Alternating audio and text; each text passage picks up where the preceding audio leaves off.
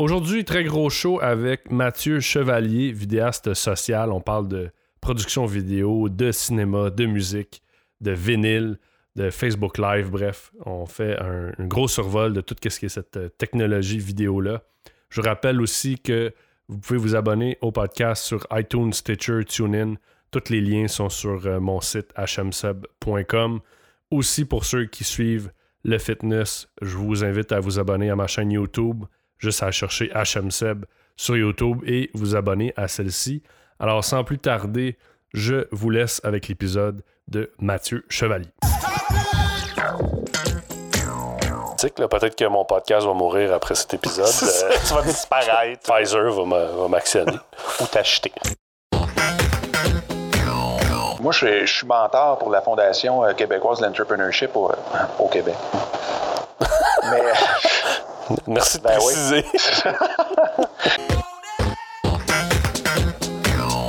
aujourd'hui, tu apprends à gérer un conflit, à tomber en amour, puis à te séparer via les réseaux sociaux. J'ai l'impression que, j'espère, qu'éventuellement, il va y avoir une espèce de retour à Hey, on, se, on se voit-tu en vrai? Fait que là, Mathieu, je veux que tu m'expliques qu'est-ce que c'est ma TV parce que ma TV, tu fais des, des collabos sur cette chaîne-là. Puis moi, dans ma tête, ma TV, c'est comme le Télé-Québec, mais de Vidéotron. qui, qui était avant, je pense que c'était Vox avant. C'était Vox. Puis avant ça, c'était Canal 9. C'est quoi au juste? Parce que c'est comme une TV communautaire. Est-ce que les gens mhm, sont, mhm. sont bénévoles? C'est-tu payé? Comment ça marche? Euh? Ben, ils ont des employés à l'interne, à ma TV, bien évidemment. Ma TV, c'est effectivement la télévision communautaire de euh, Vidéotron. Donc, euh, Bell a sa télé communautaire, il y en a plusieurs des télé communautaires. Euh, et, donc, quand tu es abonné au service de câble par Vidéotron, si tu ouvres ton, ta, télévision, la chaîne par défaut, c'est ma TV.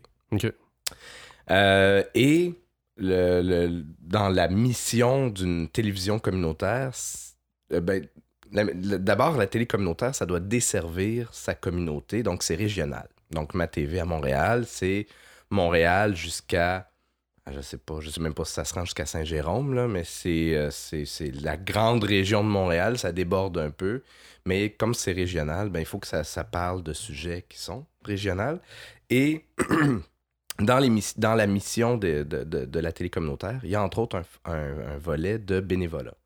Et donc, ma TV a mis sur pied un programme, mon, le programme Mon bénévolat, depuis maintenant, euh, je je pense que ça fait environ deux ans que, ça roule. Moi, je fais partie de la deuxième cohorte de bénévoles.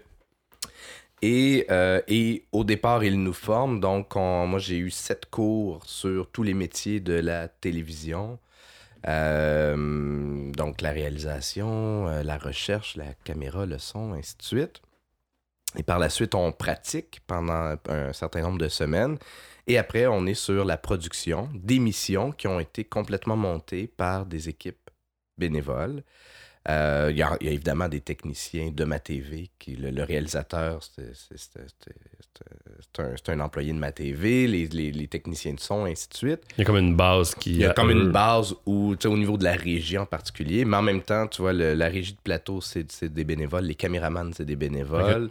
Euh, donc, le plus possible, l'animateur euh, de la recherche, les honnêtement, tous les volets de la production de ces émissions-là, des émissions qui ont été créées d'ailleurs euh, par les bénévoles, c'est-à-dire que les trois émissions en ce moment qui sont à ma TV Montréal, faites par des bénévoles, c'est euh, Je t'aime Montréal, euh, Culture Zone et Ma Curieuse Cité, qui est l'émission à laquelle je participe.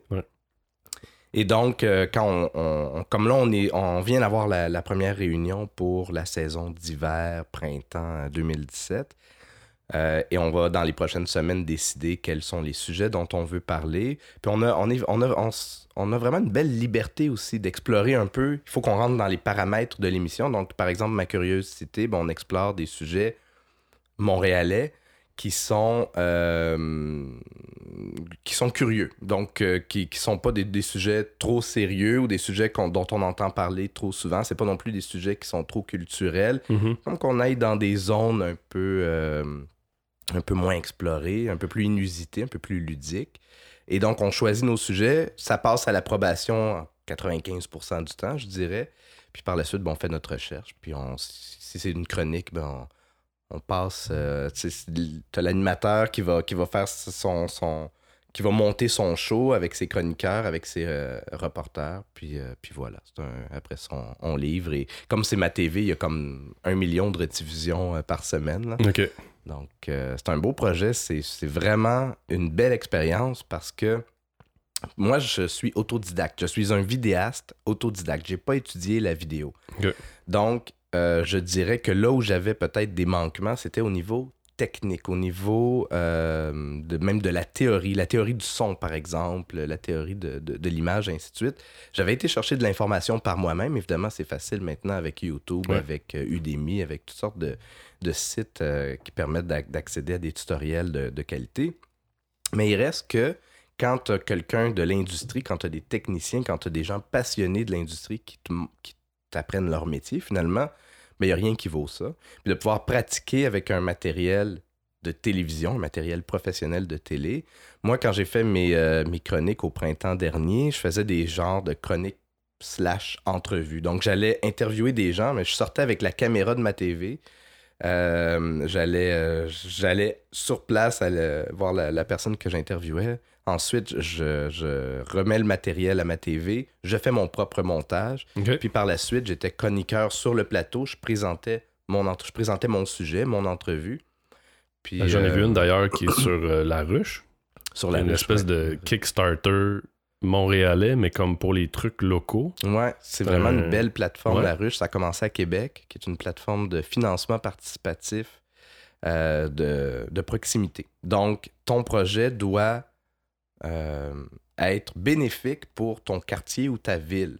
Ça peut pas être un projet qui s'adresse finalement à... Ben, si tu as un projet qui est, je sais pas moi, d'écrire un livre sur euh, l'anthropologie du 17e siècle, ben, Ouais, ouais. c'est pas sur la ruche que tu vas le partir, ça va être plus sur une plateforme comme Indiegogo ou... euh, Fait que c'est plus comme les, euh, les cafés, une boucherie, Exactement. des trucs comme ça. Exactement. C'est, euh, c'est, ça peut être plus large un peu, mais c'est quand même, il faut que ce soit euh, un peu justement comme ma TV, il faut que ce soit régional, il faut que ça puisse bénéficier à, à ta région.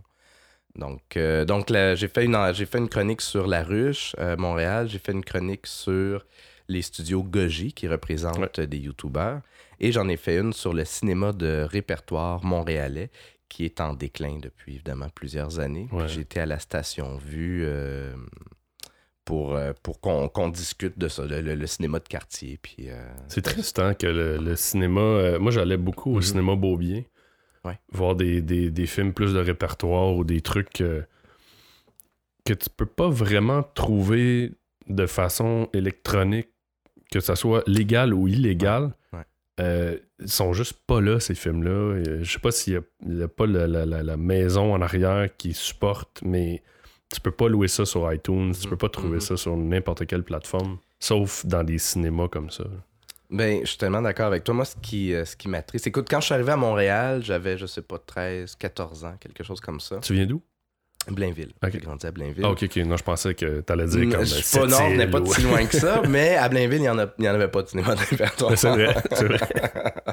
à Montréal, quand je suis arrivé, le Wimetoscope était encore ouvert. Il l'a pas été en- longtemps, il l'a été quelques années, mais il y en avait beaucoup. Il y avait le Parisien, il y avait euh, le Paradis, il y avait beaucoup de, de salles qui projetaient du cinéma de répertoire, mais aussi des, des vieux films. Ouais. Euh, donc des classiques qui, euh, qui remettaient à l'affiche. Moi, j'ai vu, je me souviens, écoute, j'ai vu Shining sur grand écran. Ah ouais? sortes de. Ouais, c'est, cool. c'est vraiment. C'est une. Moi, Shining, je l'avais vu en vidéo avant, j'avais pas aimé ce film-là. Mais quand je l'ai vu sur grand écran, ça a été une révélation. Il y a des films comme ça qui. que si tu les vois dans leur. dans leur. leur format. euh, euh, pour lesquels ils étaient euh, Ouais. destinés, qui est le cinéma. Ben bref, tu, tu- tu découvres le film. euh, C'est un peu comme. euh, je, je regarde beaucoup les jeunes aujourd'hui qui écoutent de la musique, exemple, sur leur speakerphone de, de téléphone. Puis je, puis je me dis, eux, pour eux, c'est ça, écouter de la musique. Ouais. Tandis que quand tu t'assois devant un bon système de son, puis t'écoutes de la musique, là, c'est là que t'entends Oui. vraiment. C'est là que tu. Oui. Puis, ou en, en spectacle, mais c'est un peu le même principe avec les films, tu sais. Ça, la musique n'a pas été faite pour jouer dans un speaker Mhm. d'iPhone, mais a été faite pour jouer dans un système de son ou en concert. Puis le cinéma, c'est peut-être aussi un peu le même, euh, le même Ben, principe. oui, mais au moins, euh, c'est vrai que la musique, on l'écoute, je dirais, beaucoup trop dans des, dans des, euh, avec des médiums de mauvaise qualité. Donc, Ouais. tu sais, les- la, la musique est compressée là, avec Ouais. des MP3. Mhm. euh, déjà, même si ton système de son est bon, si ta musique sort de ton téléphone, tu n'auras pas la même. T'auras pas la même ouverture, la Non. même énergie de la musique. Je connais pas les termes techniques, mais bref, ton, ton son est compressé. Euh, moi, je redécouvre le plaisir d'écouter de la musique avec, avec le vinyle. Écoute, tu sais, juste de. Parce que moi, j'ai sur mon téléphone, j'ai des playlists. Là. Fait que c'est des, Ouais. des tunes qui, qui, qui sont mélangées puis qui sont aléatoires. Mais quand tu te mets un vinyle, là, ben, tu te mets pas un vinyle pour une ou deux sais, parce qu'il faut que tu ailles le, chan- faut que t'ailles le changer de Mhm. base, c'est- plus complexe.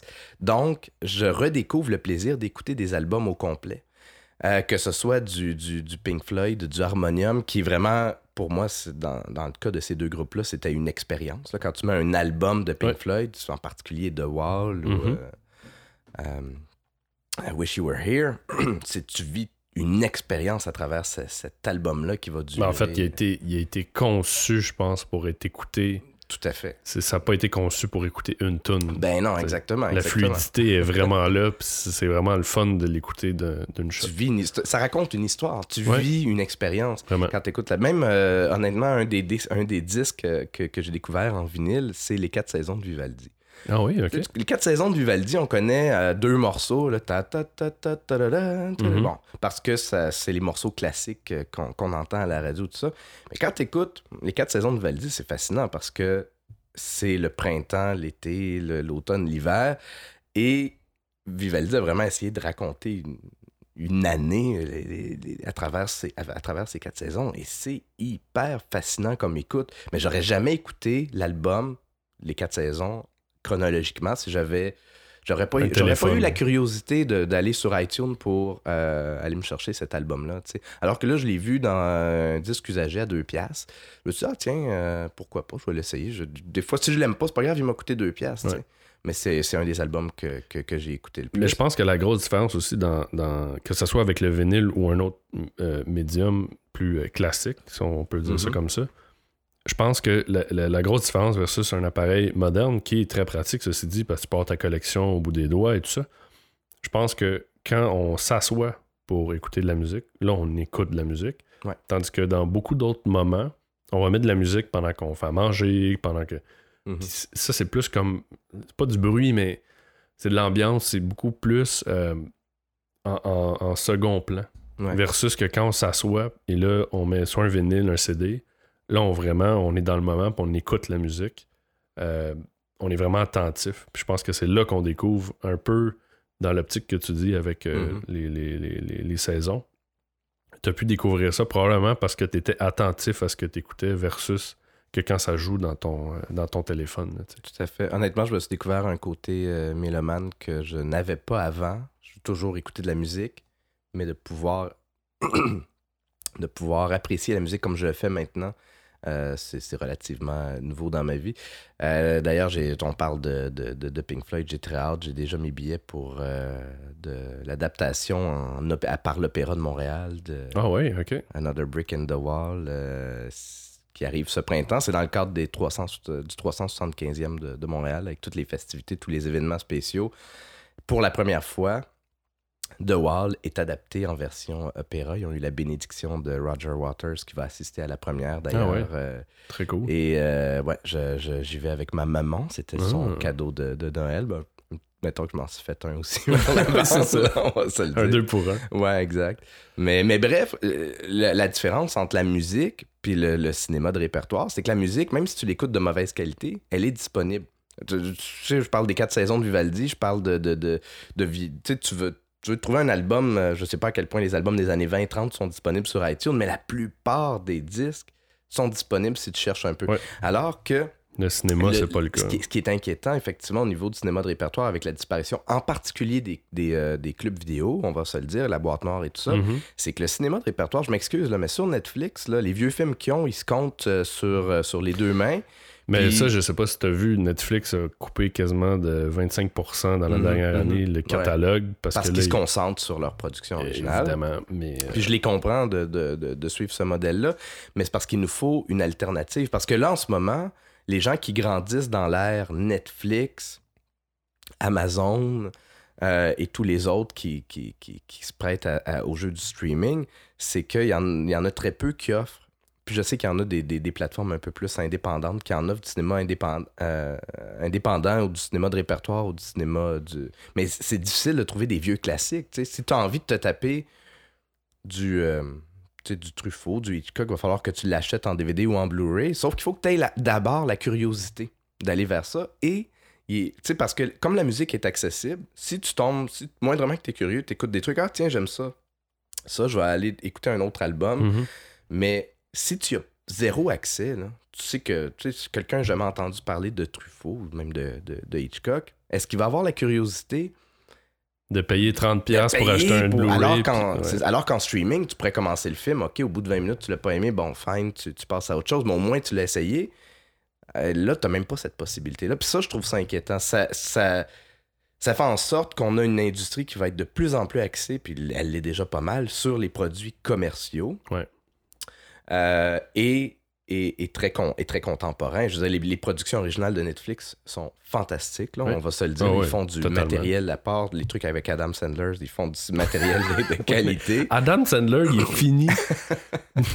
Je sais pas c'est quoi son dernier bon film, mais moi, j'ai comme réessayé d'écouter des trucs avec Adam Sandler, puis à chaque fois, je suis comme, mais pourquoi j'ai pesé sur play? C'est pas bon. Bref, excuse-moi. Lui puis De Niro, je sais pas ce qui se passe, mais leur choix de film, on dirait qu'ils ont comme. Comme Nicolas Cage, un moment donné, là, il Ouais, était parti dans les directions. Tu dis, pourtant, Nicolas Cage est quand même un bon acteur, il a fait des, des- des super bons films, mais Ouais. Il est parti là, à gauche, à droite.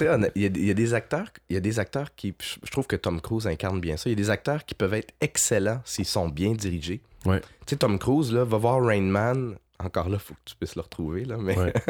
Rain Man qui est un de mes films préférés ou euh, euh, Magnolia. Quand Tom Cruise est bien dirigé là, tu fais comme oh, ce gars-là, c'est pas juste un un gars qui joue dans des, dans des films d'action, euh, Ouais. tu sais, à la Mission Impossible, où tu peux mettre ton cerveau à off, euh, ou c'est pas juste un weirdo euh, qui est associé à l'église de, de Scientologie. Mais, mais bref, euh, en tout cas, effectivement, il y a des acteurs qui, qui, qui on dirait qu'ils ont, ils ont droppé la serviette. là. On fait Ouais. comme, ah, ah, ça Ouais. tente plus bien. combien bien combien ça paye, ça? Ah, ok, je vais Ouais. le faire. Puis, puis tu sais, Adam Sandler, il fait des projets où il amène ses chums. là. Fait que Oui, tu retrouves ça. tout le temps les mêmes Rob acteurs. Schneider, Fait que tu sais, si t'es aimes, c'est super pour toi, mais moi, il y en a pas un de la gang que, que Non, je non, trouve euh, intéressant. Fait que... Mais euh, tout ça pour dire que c'est ça, on, on est dans l'industrie un peu plus, pas du vide, mais c'est dommage parce que moi, quand j'ai découvert, je me souviens, écoute, le moment où à l'adolescence, je suis tombé sur des, des vieilles VHS de films de Sergio Leone. Je m'intéressais pas du tout au western. Je me suis tapé les, les, les films avec Clint Eastwood, donc euh, A Fistful of Dollars, uh, For a Few Dollars More, puis The Good, The Bad and The Ugly. Puis je- je- je- ça a été une révélation. Là. J'ai Wow! Tu sais, du cinéma qui prend son temps. là. On- même à l'époque, là, dans les années 90, on, on voyait plus ça tel- tellement parce que lui, il prend son temps. Il, il sac la caméra, un gros plan sur la face de quelqu'un qui a vraiment des traits, des traits de visage qui parlent. là. Il choisissait des gens qui avaient une physionomie qui était vraiment unique. Et il sac la caméra sur sa face, puis là, c'est la musique qui parle, puis ça, ça dure plusieurs secondes. Aujourd'hui, ça va vite, tu sais. Mais ça, je pense que c'est un autre trend aussi qui, qui fait que le cinéma, peut-être d'époque, est moins. euh, Tu sais, je sais pas aujourd'hui si tu sors tous les films de Kubrick là, Mhm. Dans le beat d'aujourd'hui, ça pogne pas. C'est tellement lent comparé à ce qui se fait là. Je suis pas sûr que les gens ont l'attente, le attention span pour se rendre Mais là. l'ont-ils déjà eu? Moi, je suis peut-être naïf, mais je pense qu'il y a toujours un public pour ça. C'est juste que. Ah, je dis pas qu'il y en a pas, je veux juste dire que. Même Kubrick, je pense pas qu'il faisait, il faisait, il battait pas des records au box-office, je pense. Je- je- Non. Pour- C'était pas, les, c'était pas les plus gros hits de l'année, les films qui sortaient. Non. euh, Puis il y a des films, euh, tu sais, ce Shining, si je, si je ne m'abuse, là, la critique a ramassé ce film-là quand c'est sorti. Aujourd'hui, euh, pratiquement 40 ans plus tard, euh, on, classique, on ouais. dit que c'est un des meilleurs films d'horreur de tous les temps, puis euh, il, il est vraiment mis sur un, un piédestal. Mais il, il a, il a toujours été mal aimé. Tu sais, Hitchcock n'a jamais avoir remporté d'Oscar. Il, a fallu que il a fallu sa mort pour faire comme Ah ouais, c'était vraiment un génie, ce gars-là. Mais souvent aussi, ces gens-là, c'est pas dans le mainstream. Puis souvent, les, Ouais, les prix qui sont donnés, c'est les gens de mainstream. C'est un peu la même Exact. cassette en musique, la même cassette en, en, en film. euh, les prix sont toujours la TV aussi, c'est la même chose Ouais. souvent. tu sais. Ouais, y a des, tu regardes des années d'Oscar, tu fais le, le meilleur film a été oublié, puis tel autre film qui est sorti la même année, euh, je sais pas si c'est le cas avec Citizen Kane, mais tu sais, il y a, il y a- il y a des films, tu dis, ah wow, ce film-là, ah, c'était 2001, Odyssée de l'espace, qui a comme traversé le temps, mais le film qui a gagné l'Oscar du meilleur film cette année-là, euh, On sait pas c'est quoi.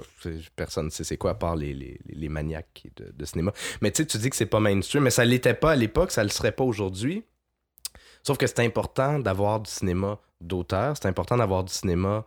Euh, on l'a, il y y en a aujourd'hui des cinéastes qui font ça. Je pense à, là, je me souviens même pas de ça. Wes Anderson. Il y en a des, des cinéastes même qui ont. il a fait Royal Tenenbaum, euh, il a fait des euh, Grand Budapest Hotel. Je- je- les, les noms me viennent pas en, en tête, mais c'est un gars qui, qui il s'approche du mainstream, tu sais. On reconnaît, puis on, Mais encore là, tu vois, c'est pas non, il est pas non plus le, le plus grand public, mais... Mais ça reste que c'est important d'en avoir parce que si on a juste du cinéma commercial, popcorn, ben c'est pas là-dessus que se bâtit une culture, c'est du, du divertissement. Non, c'est ça. C'est, je mets le mon fun cerveau- sur le coup. Là, Ouais, je veux ouais. dire, euh, moi, j'apprécie un, j'apprécie un Rogue One le temps que je le vois, puis, je- puis, puis après ça, ben, on passe à autre chose. Il y a l'ONF qui fait une bonne job euh, avec leur site web, leur contenu en ligne, accessible Mhm, gratuitement. mhm. Ah Euh, oui, oui, oui. Peut-être sous-estimé par plusieurs, mais euh, vraiment, c'est intéressant. là. Si vous êtes jamais allé voir ça, allez voir euh, l'ONF. Il y a beaucoup de films. Puis je sais qu'ils ont tous. euh, j'ai un ami qui travaille là-bas, là, fait que j'ai comme eu des, des hints là-dessus, mais ils ont tous digitalisé tous les vieux films. Mhm. Donc, tout leur contenu maintenant est là. Donc, ça, c'est super intéressant. Il y a beaucoup de films d'auteurs, des documentaires, euh, beaucoup de stocks super intéressants euh, pour l'ONF. Si on s'intéresse effectivement au cinéma euh, ben, québécois et canadien, mais Ouais. euh, des, des, moi j'ai découvert des films euh, de, de l'ONF absolument extraordinaires. Leur chaîne YouTube, ils mettent ça sur YouTube aussi euh, maintenant. Il y en- à chaque semaine ou à chaque mois, il, y a- ils uploadent de- du contenu différent. Ça vaut vraiment la peine d'être d'être découvert. Il y a Éléphant aussi. De, Ah, qui- Éléphant, c'est une- c'est un, un projet de, de, de Québécois qui vise à justement numériser euh, et restaurer les, euh, le cinéma québécois. OK. Et c'est une initiative hyper importante. Leurs films sont disponibles quand on est abonné à Vidéotron, on peut les commander et il y en a de- ils en mettent, ils mettent une partie de leur catalogue sur iTunes où on peut louer ces- ce, ce cinéma-là. Mais c'est Elephant, c'est une plateforme web ou. euh, C'est euh, c'est pas une plateforme web, ils ont un site web, mais je pense pas que tu peux visionner, à moins que ça ait changé récemment, mais je pense que tu peux pas visionner les films sur leur site. OK. faut que tu ailles sur iTunes ou que tu sois abonné avec, à Vidéotron. C'est ça que je trouve un peu dommage, c'est que c'est. Bon, iTunes, c'est accessible, mais quand même, on- il faudrait rendre le Vidéotron, cinéma c'est dans, l'Empire Vidéotron. Fait Oui. que ça. Ouais. Mais ça coûte très cher ce qu'ils font parce Ah, ben, qu'ils sûrement, là. restaurent, ils restaurent des, des- des films qui, qui ont, pour la plupart, pas beaucoup de valeur commerciale. Donc, c'est beaucoup d'argent. C'est c'est un peu une œuvre euh, pas caritative, mais. euh, Ben, il y a de la job, là. Faut que tu fasses une colométrie. un Ben, c'est ça, puis- c'est ça, c'est ça. C'est beaucoup de travail. Et euh, moi, j'ai assisté, j'ai vu des. J'ai assisté, j'ai eu comme client les productions La Fête pendant un certain temps quand je faisais de la, de la stratégie réseaux sociaux il y, a, il y a plusieurs années. Et j'ai assisté, je pense que c'était le 25e anniversaire de La Grenouille et la Baleine. Puis on a projeté au Jardin de Métis en Gaspésie la, la version restaurée par Éléphant de ce film-là. Pour un film de, des- du début des années, milieu des années, milieu des années 80, euh, c'était vraiment impressionnant. là. C'était vraiment beau ce que, le travail qu'ils ont fait. La guerre des Tucs, euh, la version en Blu-ray, la version en HD, elle est fantastique. Elle est vraiment magnifique. C'est impressionnant, le remastering. Impressionnant quand c'est bien fait, parce que quand c'est mal fait, Oui, quand ils pas- mettent du, je sais plus quoi le, le- le- le terme, là, mais quand ils, ils blurrent le, le- le grain, là, ils- quand ils, euh, Ouais, je comprends. comme s'ils mettaient un genre de vaseline par-dessus le grain, puis c'est C'est comme les filtres. Instagram là, qui font Oui. que la peau devient comme une couleur, puis tu vois même pas les, les différences de visage. Exact. Puis comme s'il fallait absolument cacher le grain, alors que le grain fait partie du, du film. Là, si, on, si on parle d'un vieux film qui a été tourné sur, sur de la pellicule qui n'était pas la meilleure qualité dans les années euh, 60, 70, 80, c'est sûr qu'il va y avoir du grain. Mais il fait partie du film, ce grain-là. Puis tant mieux s'il est là. On n'a pas besoin de le cacher. De toute façon, on peut pas effacer. Ben, moi, je, je trouve ça domm- La révision du cinéma, je trouve ça de ce que Lucas a fait sur ses Star Wars, où il rajoute, à chaque fois qu'il ressortait le film depuis 97, depuis les éditions spéciales, il changeait quelque chose. là, la- dans, la dernière, dans les derniers changements en Blu-ray, il y a Darth Vader qui crie No quand il pitch l'empereur dans le retour du Jedi. euh. Eh, Ou de voir les Ewoks avec les yeux qui clignent, c'est-tu nécessaire? À la limite, fais-les si tu rends les versions originales de tes films disponibles, mais lui, c'était comme on, on- je sors plus les versions originales, il y a juste Ouais. mes nouvelles versions. Il avait pas rajouté, je suis pas un fan de Star Wars, mais il avait pas rajouté une grosse bébite verte là, qui se promenait à la place de je sais pas quoi, en tout cas. Et- oui, ben dans, de- dans, dans, dans le, le- le premier, qui est le quatrième, en fait, euh, oui, il y a des, il y a des bébites en CGI qui se promènent. Dans le Retour du Jedi, il y a un numéro musical qu'il n'y avait pas avant, qui, sont, qui est chanté par des créatures en CGI, mais qui sont du CGI de 1997, parce que c'est à- l'année à laquelle les, les éditions spéciales ont été faites, c'est vraiment mauvais. Euh, Mais, mais de toute façon, réviser un film. Ah oui, euh, Spielberg l'a fait avec E.T. En fait, Spielberg l'a fait temporairement avec E.T. C'est-à-dire qu'en 2002, si je ne m'abuse, j'espère que je dis pas de niaiserie, mais je pense que c'est ça. En 2002, c'était le 20e anniversaire de E.T. Et Spielberg a ressorti le film et il a, dans les, dans les mains des agents du FBI, il a changé les guns pour des walkie-talkies. Ah, ok. Puis il s'est fait ramasser, entre autres, par South Park, qui, qui avait fait une parodie là-dessus, où on voyait Saving Private Ryan, où tous les soldats avaient là, des walkie-talkies. Ah oui, j'ai pas vu ça, ça devait être très drôle ça. c'était, assez comique. Puis, euh, puis euh, il imaginait aussi qu'il allait changer Indiana Jones. Puis tout ça. C'était, c'est vraiment. euh, que quand South Park ils sont bons, là, quand ils sont. quand ils sont incisifs, là, Ouais. puis intelligents, là, ils font des bonnes. Ils sont très drôles ces deux gars-là. Très, très drôles. Ça Ouais, fait quelques années que j'écoute plus ça, mais. Ben, si t'aimes les gars, t'as sûrement vu Basketball. oui, ouais, ouais. C'est un de mes films, une de mes comédies favorites, moi. Je, je pisse de rire dans, dans Ouais, ce film-là. Je, je, je pense qu'ils ont poussé l'absurde à l'extrême, mais. Puis je me dis, à chaque fois, des fois que je vois des films comme ça, je me dis, il y a quelqu'un qui a lu, là, puis qui a Mhm, fait Ouais, ouais, je te le donne ton, ton million pour faire ton film ou ton 2 millions, je sais pas quoi, tu sais. Puis Ouais. il y a des films, ça pour moi, ça a été un, un bon, une bonne comédie. Mais il y a des films, des fois, tu sais, tu finis d'écouter le film, puis là, tu dis, il y a quelqu'un qui a lu ça, puis qui a dit, c'est beau, j'embarque. Mais c'est tellement mauvais. mais tellement mauvais.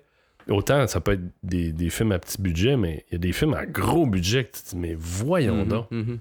C'est à cause qu'il y a des noms dans le film ou que. C'est ça. Il y a des gens qui ont des, des cartes blanches un peu plus, faci- un peu plus facilement. Parce que moindrement, parce que c'est c'est le principe du box-office. Tu as fait des films qui ont rapporté euh, des X centaines de millions. Là, tu fais comme, OK, lui, on lui donne carte blanche, il connaît la recette, il va se planter. Ben, je pense entre autres au. Je l'ai même pas vu, là, mais Movie 43. Ouais, 43. je connais pas. C'est un, un film à sketch avec plein d'acteurs, mais comme giga connus, qui a été ramassé par la critique. Puis j'ai l'impression que le film est pas très drôle euh, de, de ce que j'en ai de ce que j'en ai vu. Mais c'est les frères euh, Farrelly qui ont fait There's Something About Mary, Oui, qui ont fait Dumb and Dumber. Mhm. Donc, qui ont eu des succès, en des, surtout en début de carrière, des succès phénoménaux. Et, euh, et là, depuis, depuis, ils font des, des films qui sont un peu moins intéressants, dont celui-là qui, qui semble être le, le- le- le- le- le- leur pire euh, opus.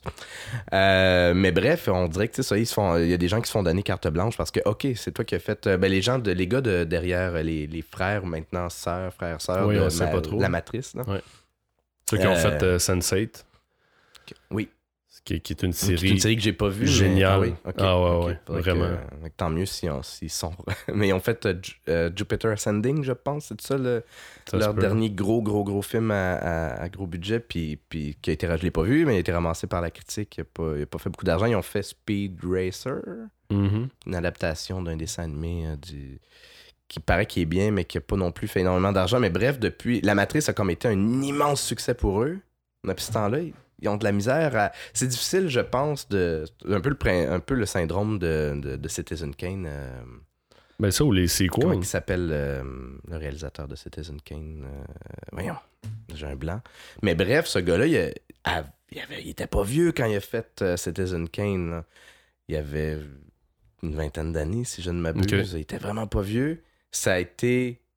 Bon, il faut dire qu'il il s'attaquait à un géant de, de, de la presse. Là, fait qu'il s'est comme fait ramasser un peu par, euh, par les médias à cause de ça. Mais, euh, mais après ça, il a jamais été capable de. il a, il a fait d'autres bons films, il a fait des, des- mais il a jamais été capable vraiment. Il a toujours été dans l'ombre de son premier film. Ouais. Puis quand ça t'arrive, ça, à, à un cinéaste, ça doit être extrêmement difficile parce que t'es toujours. Tout ce que tu vas faire va être comparé à. Tu sais, c'est pas comme Spielberg qui fait jazz. Après ça, il a fait euh, les Indiana Jones. Oups. Excusez, j'accroche le micro. Euh, il a fait E.T. Il a fait il- il a- constamment, il pouvait plus être comparé avec ce qu'il avait fait précédemment. qu'il arrête pas, il arrête pas d'en faire des bons. Il a fait Schindler's List. Il a fait. il arrête pas de continuer. Des fois, il se plante. Mais il est, il est pas vraiment dans l'ombre de ce qui est venu avant parce qu'on le sait que c'est Spielberg. Il va produire encore du contenu de Je, qualité. je pense qu'il y, a un- il y a un côté aussi euh, des. euh, on cherche un mot français, expectations, beaucoup euh, dans le cinéma, de dire cette personne-là a fait quelque chose. Tu sais, les gens peuvent se planter. là. Puis il y en a que c'est des success stories, comme Spielberg, exemple, mais il y a des gens qui vont faire un film qui est super bon, puis après, la recette va ne pas fonctionner, tu sais. Mhm. Euh, puis on voit beaucoup ça dans les sequels. Tu sais, euh, moi, je me souviens quand ils ont annoncé qu'elle allait faire un Dumb and Dumber 2, j'étais comme, oh my god, tu sais. Mais ça fait quand même, je sais pas, 15, 20 ans le premier, mettons. Puis, Ça fait au moins 20 ans. ben, tu sais, une vingtaine d'années. Ouais. Là, tu te dis, Hey, ça, va être, ça va être drôle, nanana. mais dans ta tête, c'est tellement. La, la- la barre est tellement Mhm. comme haute que c'est pratiquement impossible de, de satisfaire. C'est comme quand trois personnes te disent que tel film, là, c'est écœurant, c'est Mhm. écœurant, c'est écœurant, puis tu y vas, puis au final, tu fais, ben, c'était bon, mais Mhm. c'était-tu si bon que ça? Il y, a- il y a un peu de ça aussi dans. dans... Puis la musique, c'est pareil, tu sais. Euh, des fois, le monde attend une sortie d'album, là, tu sais, euh, parce que la personne a fait une tune qui est un hit. Ouais. Finalement, ça meurt dans l'œuf parce que les gens attendaient tellement que ça soit soit la même recette ou pareil. C'est le piège hein, des suites parce que si tu regardes, tu as deux, t'as deux possibilités quand tu fais une suite. Ou bien tu fais la même chose, mais là, le, le piège si tu fais la même chose, c'est que tu sais, une histoire pour qu'elle ait du succès, ben, il faut qu'il y ait un, un arc de personnage intéressant. Fait que Ouais. un personnage qui commence à un, un statut X, qui va vivre une crise ou une difficulté qui va lui permettre de grandir, il va surmonter cette- ce, ce conflit-là, puis il va en sortir, en sortir grandi. Mais là, si tu fais la même chose dans un deuxième, tu sais, euh, Rocky, mettons, euh, tu sais, c'est la Rocky, c'est ça, là, c'était le, le, le, le gars, euh, il vient d'un quartier pauvre, puis il vient de la rue, puis il a pas, il l'a pas facile, puis il est un peu paumé, puis c'est pas le gars le plus cultivé, le plus instruit, mais il veut donc, puis il va, il, il, il se lève, puis il fait des combats, puis même qu'à la fin, il gagne pas son, son, son combat, mais il y a comme une espèce de victoire morale, Ouais. là. euh, Mais jusqu'à Rocky 4, ça allait. mais, mais en même temps, oui, oui, le deuxième, effectivement, c'est comme une continuation. C'est vrai, mais après ça, il y a comme une formule qui Ouais. sont mis à appliquer. Euh, et donc, le piège. En fait, Rocky 2 est un bon exemple d'une bonne suite parce qu'ils n'ont pas répété. C'est une continuation de l'histoire. C'est pas exactement les mêmes beats, les mêmes. euh, ça fait un bout, là, mais de, de ce que je m'en souviens. Mais quand tu essayes de répéter le même genre de beat, euh, Daredevil est l'exemple qui me vient en tête parce que la deuxième saison, je trouvais que c'était ça. C'était OK, on répète un peu le même genre de beat que la première saison a, Ouais. a fait. Puis là, je suis dans Luke Cage, puis j'ai l'impression que c'est c'est encore ça. là. et- T'as un héros qui, qui est un peu qui ose pas trop s'assumer au début. Là, son, son mentor ou quelqu'un un peu proche se fait aussi. tuer. euh, fait que là, oh, ça me donne une. Là, je- ça, ça, ça, ça, y donne un, un air d'aller qui va faire en sorte fait que t'as écouté Jessica Jones. Ouais, ouais, c'était bon. Mais- ça. Oui, ça c'était bon, mais Un méchant tellement, euh, tellement différent, tellement rafraîchissant. là. oui, puis euh, mais je sais pas. je moi, j'ai pas écouté, mettons, le, le Luke Cage parce que je me suis dit, ça va comme briser, je pense, Jessica Jones dans ma tête ou je sais pas. Mais il y a des spin-offs comme euh, Breaking Bad, ont fait Better Call Saul Ouais, avec l'avocat. bon. Puis ça, c'est très bon, là. C'est très mal à l'aisant même, mais je trouve ça excellent. Ça, c'est un Ouais. spin-off que j'ai trouvé vraiment. Ouais, parce que ça va, ça sont dans des, dans des euh, territoires différents. Ça n'a aucun lien avec Breaking Bad. Mais soit dit en passant, Luke Cage vaut la peine pour la musique. là. Ah ouais, la musique, elle est phénoménale. J'ai, au deuxième épisode, j'ai fait OK, ils ont sorti la soundtrack. Ils l'ont sorti en vinyle, mais c'est Mondo qui l'a sorti, fait que ça coûte fucking cher. mais. mais. euh, Mais t'as-tu écouté Dream World, euh, Dream World?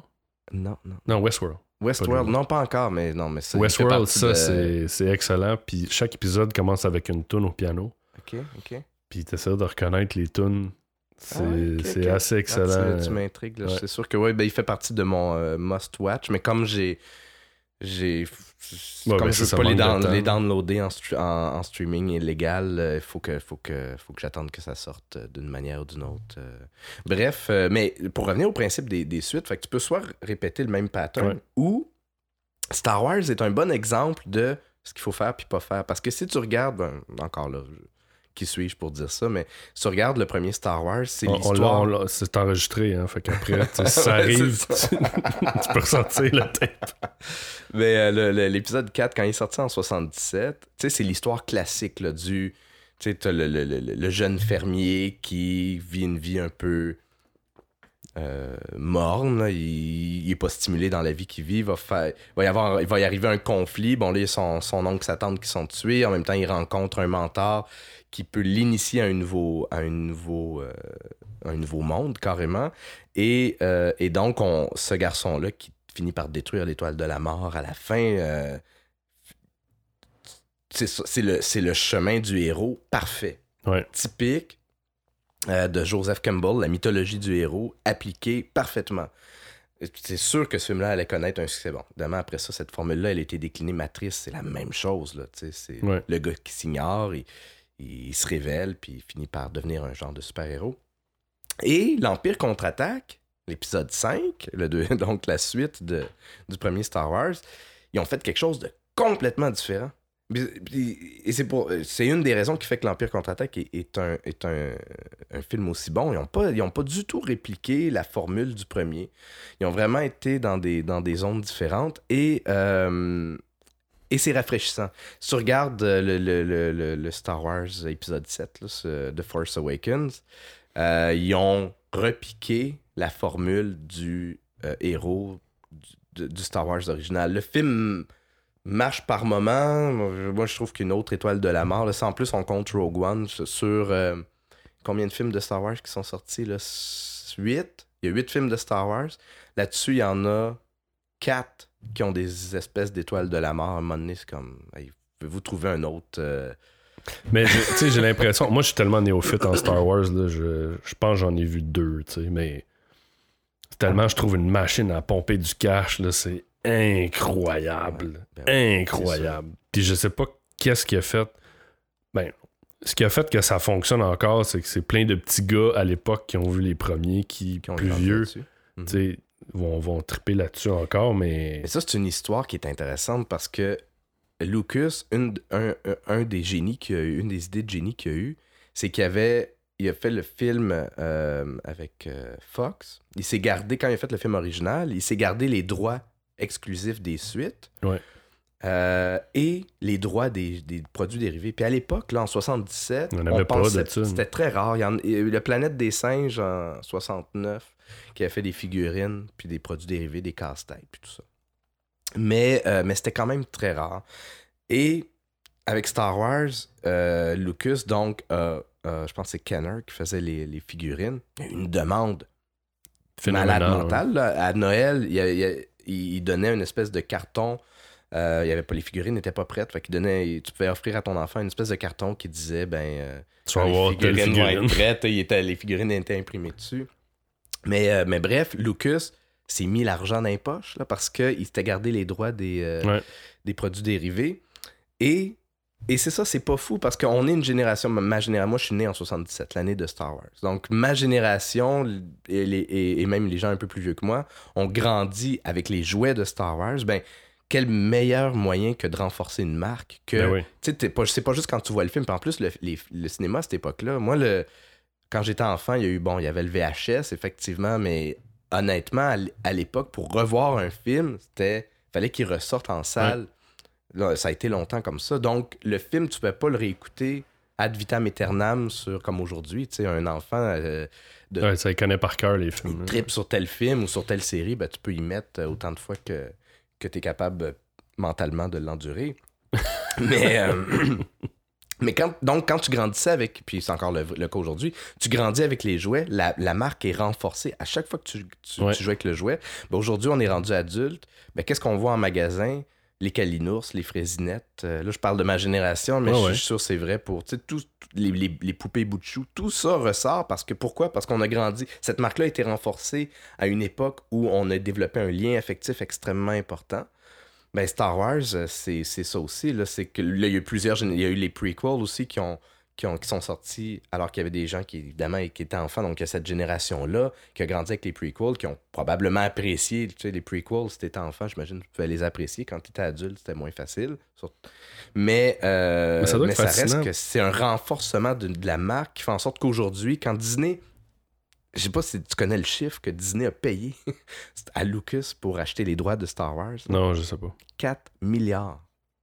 Mais 4 milliards de dollars, là, avant que ton investissement soit rentabi- rentabilisé, je sais pas exactement combien ça leur rapporte avec les droits des jouets et tout ça euh, à Disney, mais, euh, mais même quand, là, les- les- les- les- l'épisode 7 et Rogue One ont été des giga succès euh, financiers, ils font plusieurs centaines de millions de dollars de profit. Ça reste que ton 4 milliards, euh, ça t'en prend une coupe de films pour te le rentabiliser, fait Ouais, évidemment qu'ils vont... Je pense que dans les business models, de- parce que ça reste une industrie, Mhm. l'industrie du cinéma, il y en a qui le font par amour, puis il y en a qui font pour faire de l'argent aussi.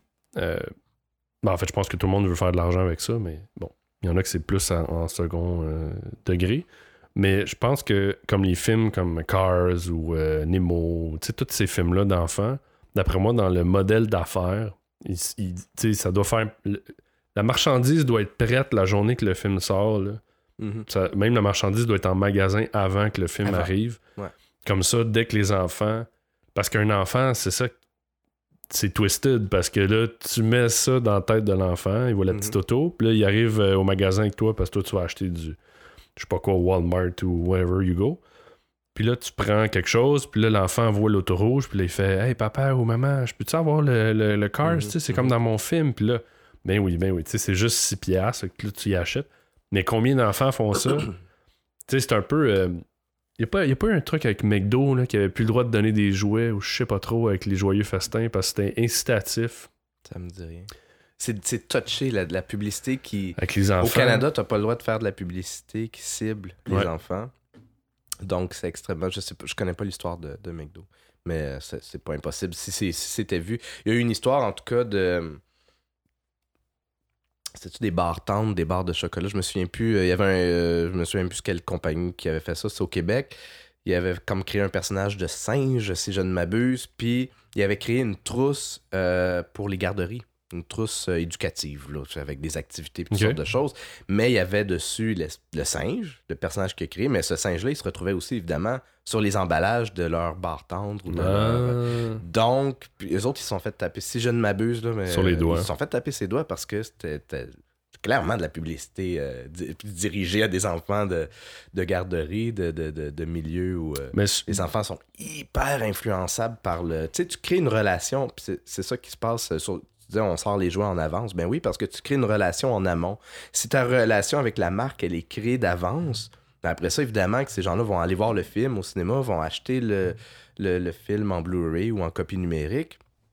Ben, Bon. c'est un peu euh, c'est un peu le principe de, de général. Tu sais, tu vas, tu vas trouver quelqu'un, euh, soit quelqu'un qui est un conférencier ou quelqu'un qui, a- qui- qui a tel statut dans une job. La personne te trouve inspirante, elle écrit un livre, tu vas acheter le Mhm. livre. Il y a comme un, un aura autour de ça. Juste que je, je trouve que le cinéma, dans ce- cette catégorie de cinéma-là, c'est très fort. Ça va aller jusqu'aux euh, boîtes de craft dinner avec les, en, en forme de Mario Bros. Il y a comme. Mhm. Il pousse vraiment fort la note euh, à ce niveau-là. là. Parce que ça marche. Ah, tu c'est tu sûr. regardes, euh, encore là, je reprends la, la planète des singes à l'époque. Il y en a eu beaucoup de planètes des singes. Il y en a eu euh, cinq. Je pense que c'est cinq. Les, les originaux, avant que ça, avant que ce soit remaké ou rebooté par Tim Burton, puis après ça, avant que ce soit encore remaké slash rebooté euh, il y a quelques années.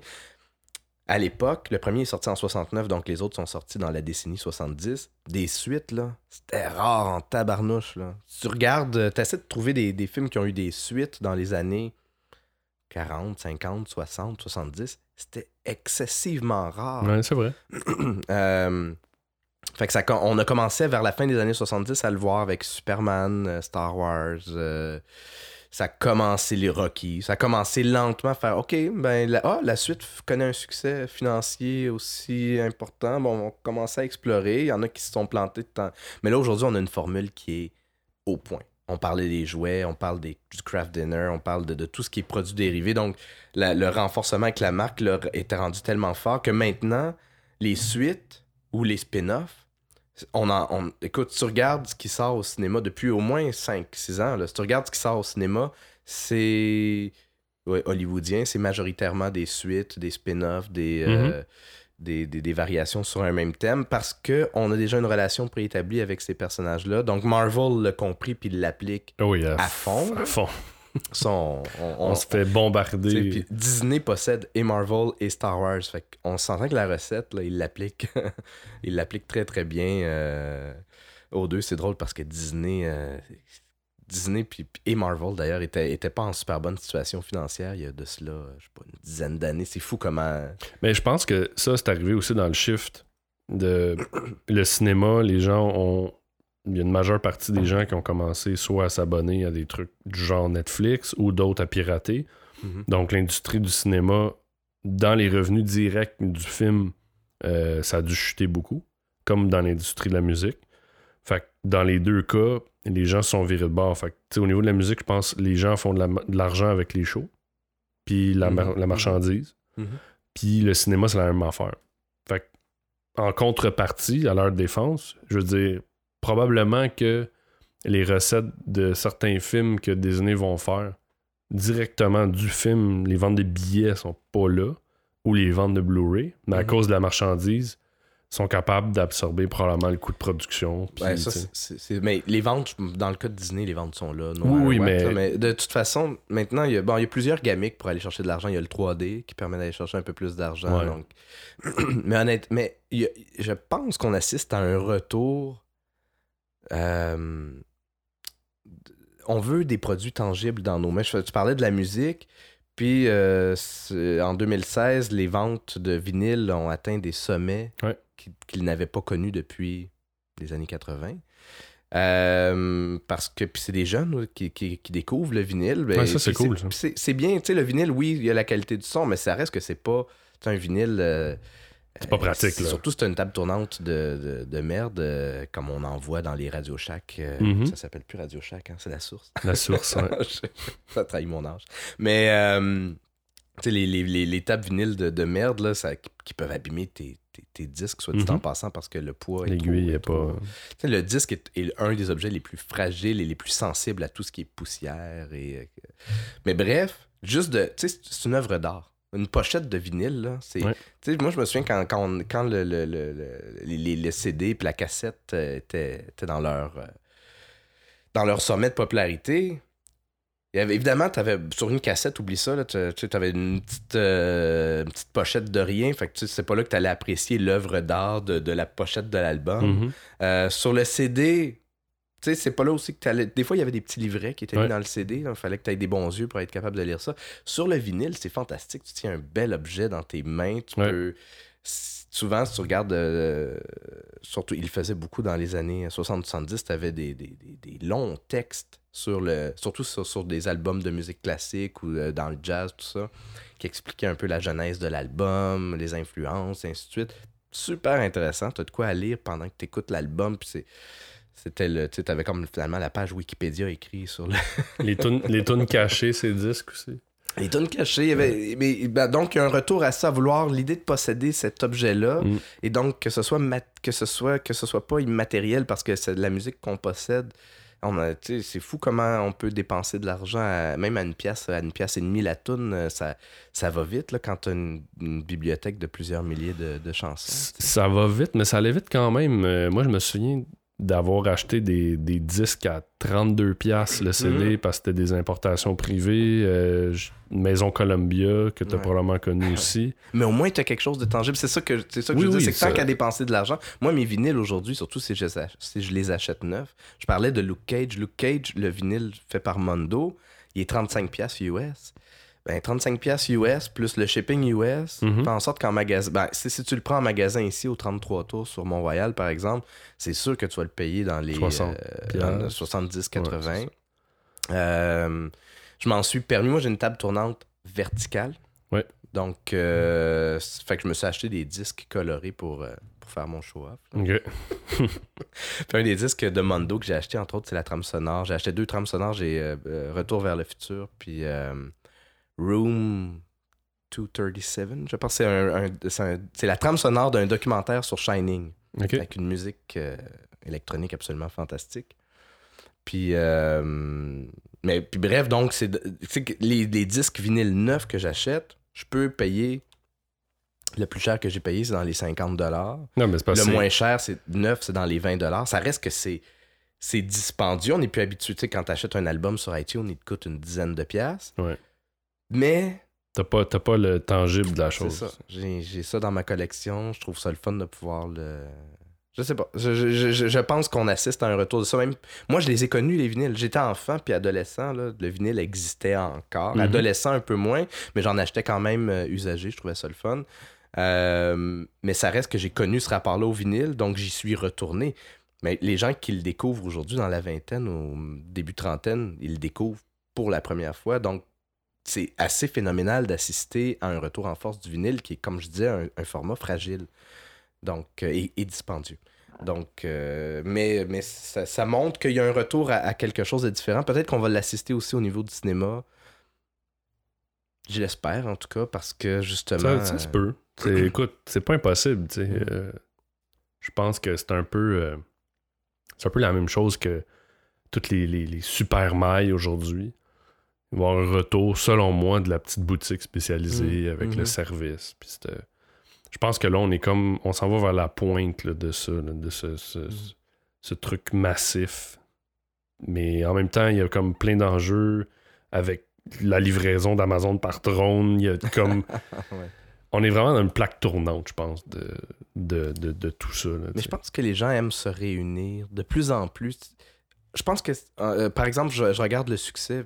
On, on va dire qu'on on dirait que je saute du coq à l'âne, mais je, je regarde le succès des boutiques de jeux, des, des pubs de jeux.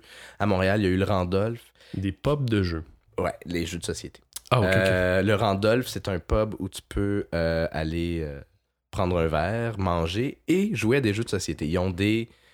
des, des, des Ça existe ça encore, des les- centaines de jeux de société. Les cartes Magic, tu te souviens Oui, de oui, ça? oui, ça existe. Ça existe ça, encore? existe encore, puis c'est encore très fort. Oh mon dieu.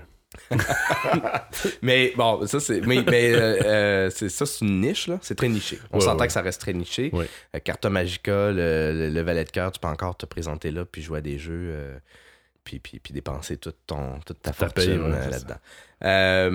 Ouais, oui, moi j'ai connu quelqu'un qui, à, l'époque où il tripait sur Magic, il, lui fallait 5 exemplaires de chaque carte. Je Oh sais pas si tu le sais, là, mais 5 exemplaires de chaque carte, c'est beaucoup d'argent. Anyway, euh, tout ça pour dire que euh, assiste en ce moment à un, un- Randolph a été tellement un gros succès. Euh, ils en ont sorti, un- ils en ont ouvert un deuxième. Euh, le, le- le- bon, je parlais du Valet de cœur. Le Valet de cœur a suivi un peu dans les traces. Ils, ont sorti le Colonel Moutarde, qui est juste à côté du Valet de cœur, qui est un petit pub resto dans lequel donc tu te présentes là avec des amis, soit, soit que tu amènes tes jeux, soit que Oui, tu, eux, prends les, les jeux sur Ah ouais, place. Il y a aussi de l'animation. Tu peux faire, donc tu pourrais assister à une soirée loup-garou. Je sais pas si tu es familier un peu avec. Loup-garou, c'est un jeu social. C'est un jeu où il y a un animateur. En fait, le principe de loup-garou, c'est que chaque joueur est un citoyen d'un village, un, un villageois. Et l'animateur va.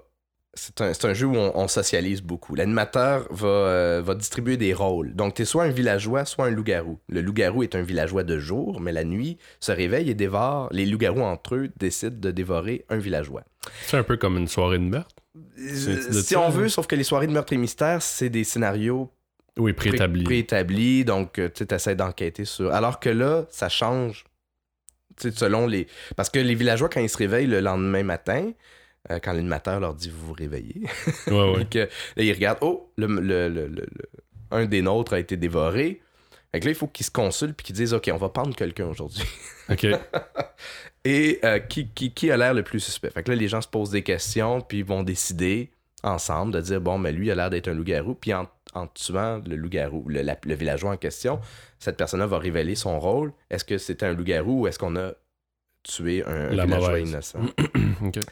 Bref, c'est. Puis, puis, euh, quand on va dans une version poussée du jeu de loup-garou, chaque personnage est différent. Donc, t'as la, t'as la petite fille, t'as la voyante, t'as le chasseur. Fait que puis chaque personnage a un pouvoir, en plus des loups-garous. Puis il y a plusieurs variétés de loups-garous. Mais Bref, l'idée étant que euh, t'as besoin d'un bon animateur pour animer ça. Puis ça donne une soirée vraiment intéressante où tu socialises avec les autres.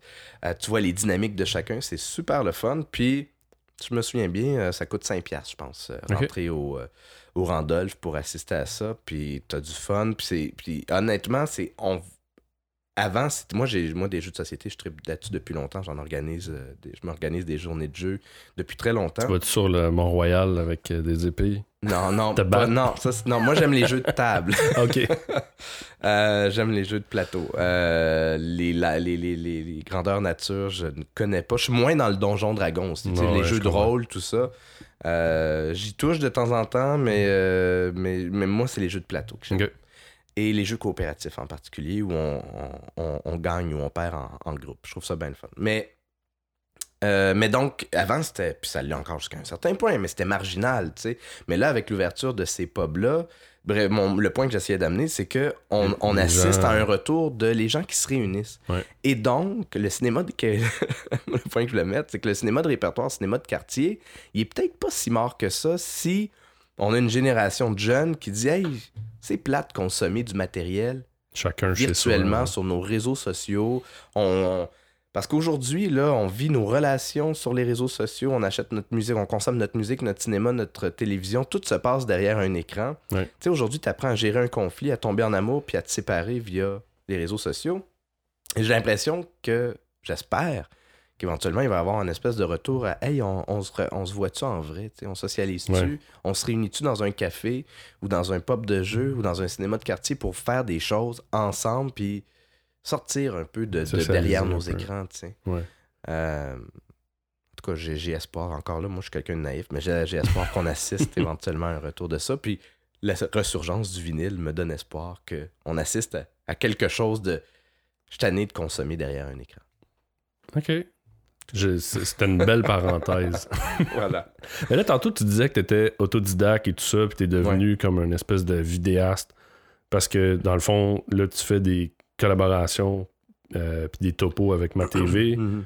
tu as une chaîne YouTube où est-ce que tu expliques un peu les, le derrière de YouTube, puis euh, comment faire, parce qu'il y a beaucoup de gens qui veulent avoir une chaîne, veulent se lancer là-dedans. Mhm. Euh, c'est aussi de la, de la- de la production vidéo euh, pour des publicités ou autres genres de produits. Qu'est-ce qui t'a amené vers cet univers-là? C'est, une passion puis Mm. qui est devenue ton travail. Comment, comment ça s'est passé? Moi, je, je, je viens vraiment d'une... de- Écoute, moi, j'ai étudié, j'ai fait un bac en sexologie. Après ça, j'ai travaillé en assurance de dommages où j'ai été expert en sinistre. Et mon Dieu, deux mondes totalement différents. Totalement différent. Et euh, totalement différent, mais tu sais, c'est un peu ça la réalité d'aujourd'hui. Je pense que les jeunes le vivent aussi. Tu sais, c'est rare que tu vas rentrer maintenant à 20 ans puis que tu vas avoir une job et une carrière Ouais. Setée pour la vie. Puis euh, voilà, c'est ça je me suis trouvé. Donc, euh, fait que j'ai- fait ça. Mais quand j'ai été expert en sinistre, j'ai été vivre un an à Vancouver. J'ai été genre faire un genre de, stage euh, en, souscription euh, à Vancouver. Je suis revenu à Montréal, je suis retourné chez Bel Air Direct. Puis chez Bel Air Direct, euh, leurs bureaux sont situés à Ville d'Anjou. C'est un gros bloc gris dans une ville extrêmement grise à côté de l'autoroute. Puis je, je travaillais dans un cubicule gris. Ça fait beaucoup de, De de gris. grisâtre. Euh, moi, là, puis tu sais, des fois, je voyais des façons de faire. Je me disais, hey, on pourrait peut-être essayer de faire les choses de telle façon. Il me semble qu'on serait plus efficace. Euh, puis là, ah, ça fait pas assez longtemps que t'es là pour avoir, euh, pour apporter du changement. Tu faut- Bureaucratie aussi. oui, un genre de, tu sais, faut il y a plusieurs échelons, puis c'est compliqué, puis, puis je trouvais je trouvais ça frustrant. Et comme je suis rentré là, fin vingtaine, début trentaine, il, il aurait fallu que je prenne ma retraite, genre à 75 ans, si j'avais voulu avoir une retraite confortable. Là, je me disais, je, je me vois-tu dans un cubicule, tu sais, moi qui, travailler de, de 9 à 5, du lundi au vendredi, dans un environnement gris, je me tu vois-tu vraiment là? À un moment donné, j'ai dit non, je veux être à mon compte. Mais je savais pas ce que j'allais faire. Pour vrai, j'avais aucune idée. Mais si on m'avait demandé, OK, mais ta job de rêve, ce serait quoi? J'aurais dit, ah, faire de la vidéo. Mais j'ai pas étudié ça. Fait que. Ouais. Bref, j'ai donc laissé tomber Bel Air direct et euh, je me suis. J'ai. euh, j'ai eu toutes sortes d'idées de, de- de- d'entreprises. fait que là, je commençais à m'intéresser. euh, j'ai suivi un cours au, au SAGE, service d'aide aux jeunes entrepreneurs, pour comme développer euh, mon projet. J'ai suivi aussi une formation euh, donnée par la, par la, la, la- CEDEC Côte-des-Neiges, qui, euh, de, qui était une formation euh, de réseaux sociaux. S'initier aux réseaux sociaux quand on est pour les entreprises.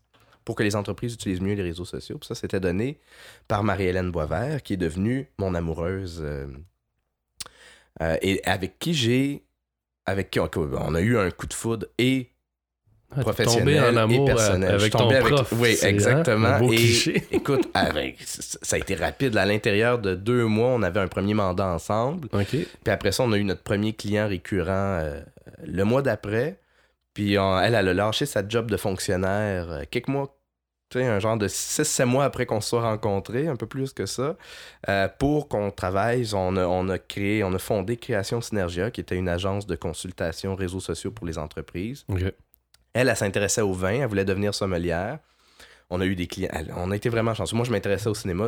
Elle, a eu des clients dans le vin, moi, j'ai eu des clients dans le cinéma. J'ai eu les productions La Fête, j'ai travaillé avec Michel Poulette, je me suis occupé de la promotion réseaux sociaux de, de la gang des hors-la-loi, de Maïna et d'un documentaire sur la mort qui s'appelle On ne mourra pas d'en parler. Euh, Marie-Hélène, elle a fini par avoir comme client la SAQ. Quand, Mhm. travailles dans- quand elle a fait son cours en sommellerie, elle, elle a parti son blog euh, L'apprenti sommelière qui, tu sais, aujourd'hui, elle se fait inviter euh, trois, quatre fois par année. Elle fait des voyages de vin euh, Mhm. un peu partout sur la planète. Elle va en Espagne, en Allemagne. la, la, la dure vie. là. Eh. Mais elle s'est créée sa job. Elle, a- elle, a- elle, elle s'est nichée communication, réseaux sociaux, vin. Mhm. Si tu tu sais, il n'y a personne d'autre au Québec qui a, Qui, qui fait ça. que ça. Et moi, j'ai commencé à faire de la vidéo. Euh, je me suis toujours débrouillé avec une caméra vidéo, genre depuis que je suis adolescent que je tripe sa vidéo. Quand j'ai une caméra vidéo dans les mains, euh, j'aime faire le montage parce que c'est dans le montage que ta vidéo prend vie puis que tu Ouais. racontes ton histoire.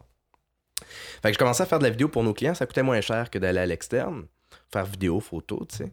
Et je, je me suis rendu compte, wow, ok, la vidéo sur les réseaux sociaux, ben t'as pas à passer par tous les filtres. Mettons à la télé, il faut que ce soit bon tel format, que c'est très rigide, là, c'est Mhm. très. euh, Et, sur les réseaux sociaux, ben, tu peux expérimenter. Des fois, ça marche, des fois, ça marche pas.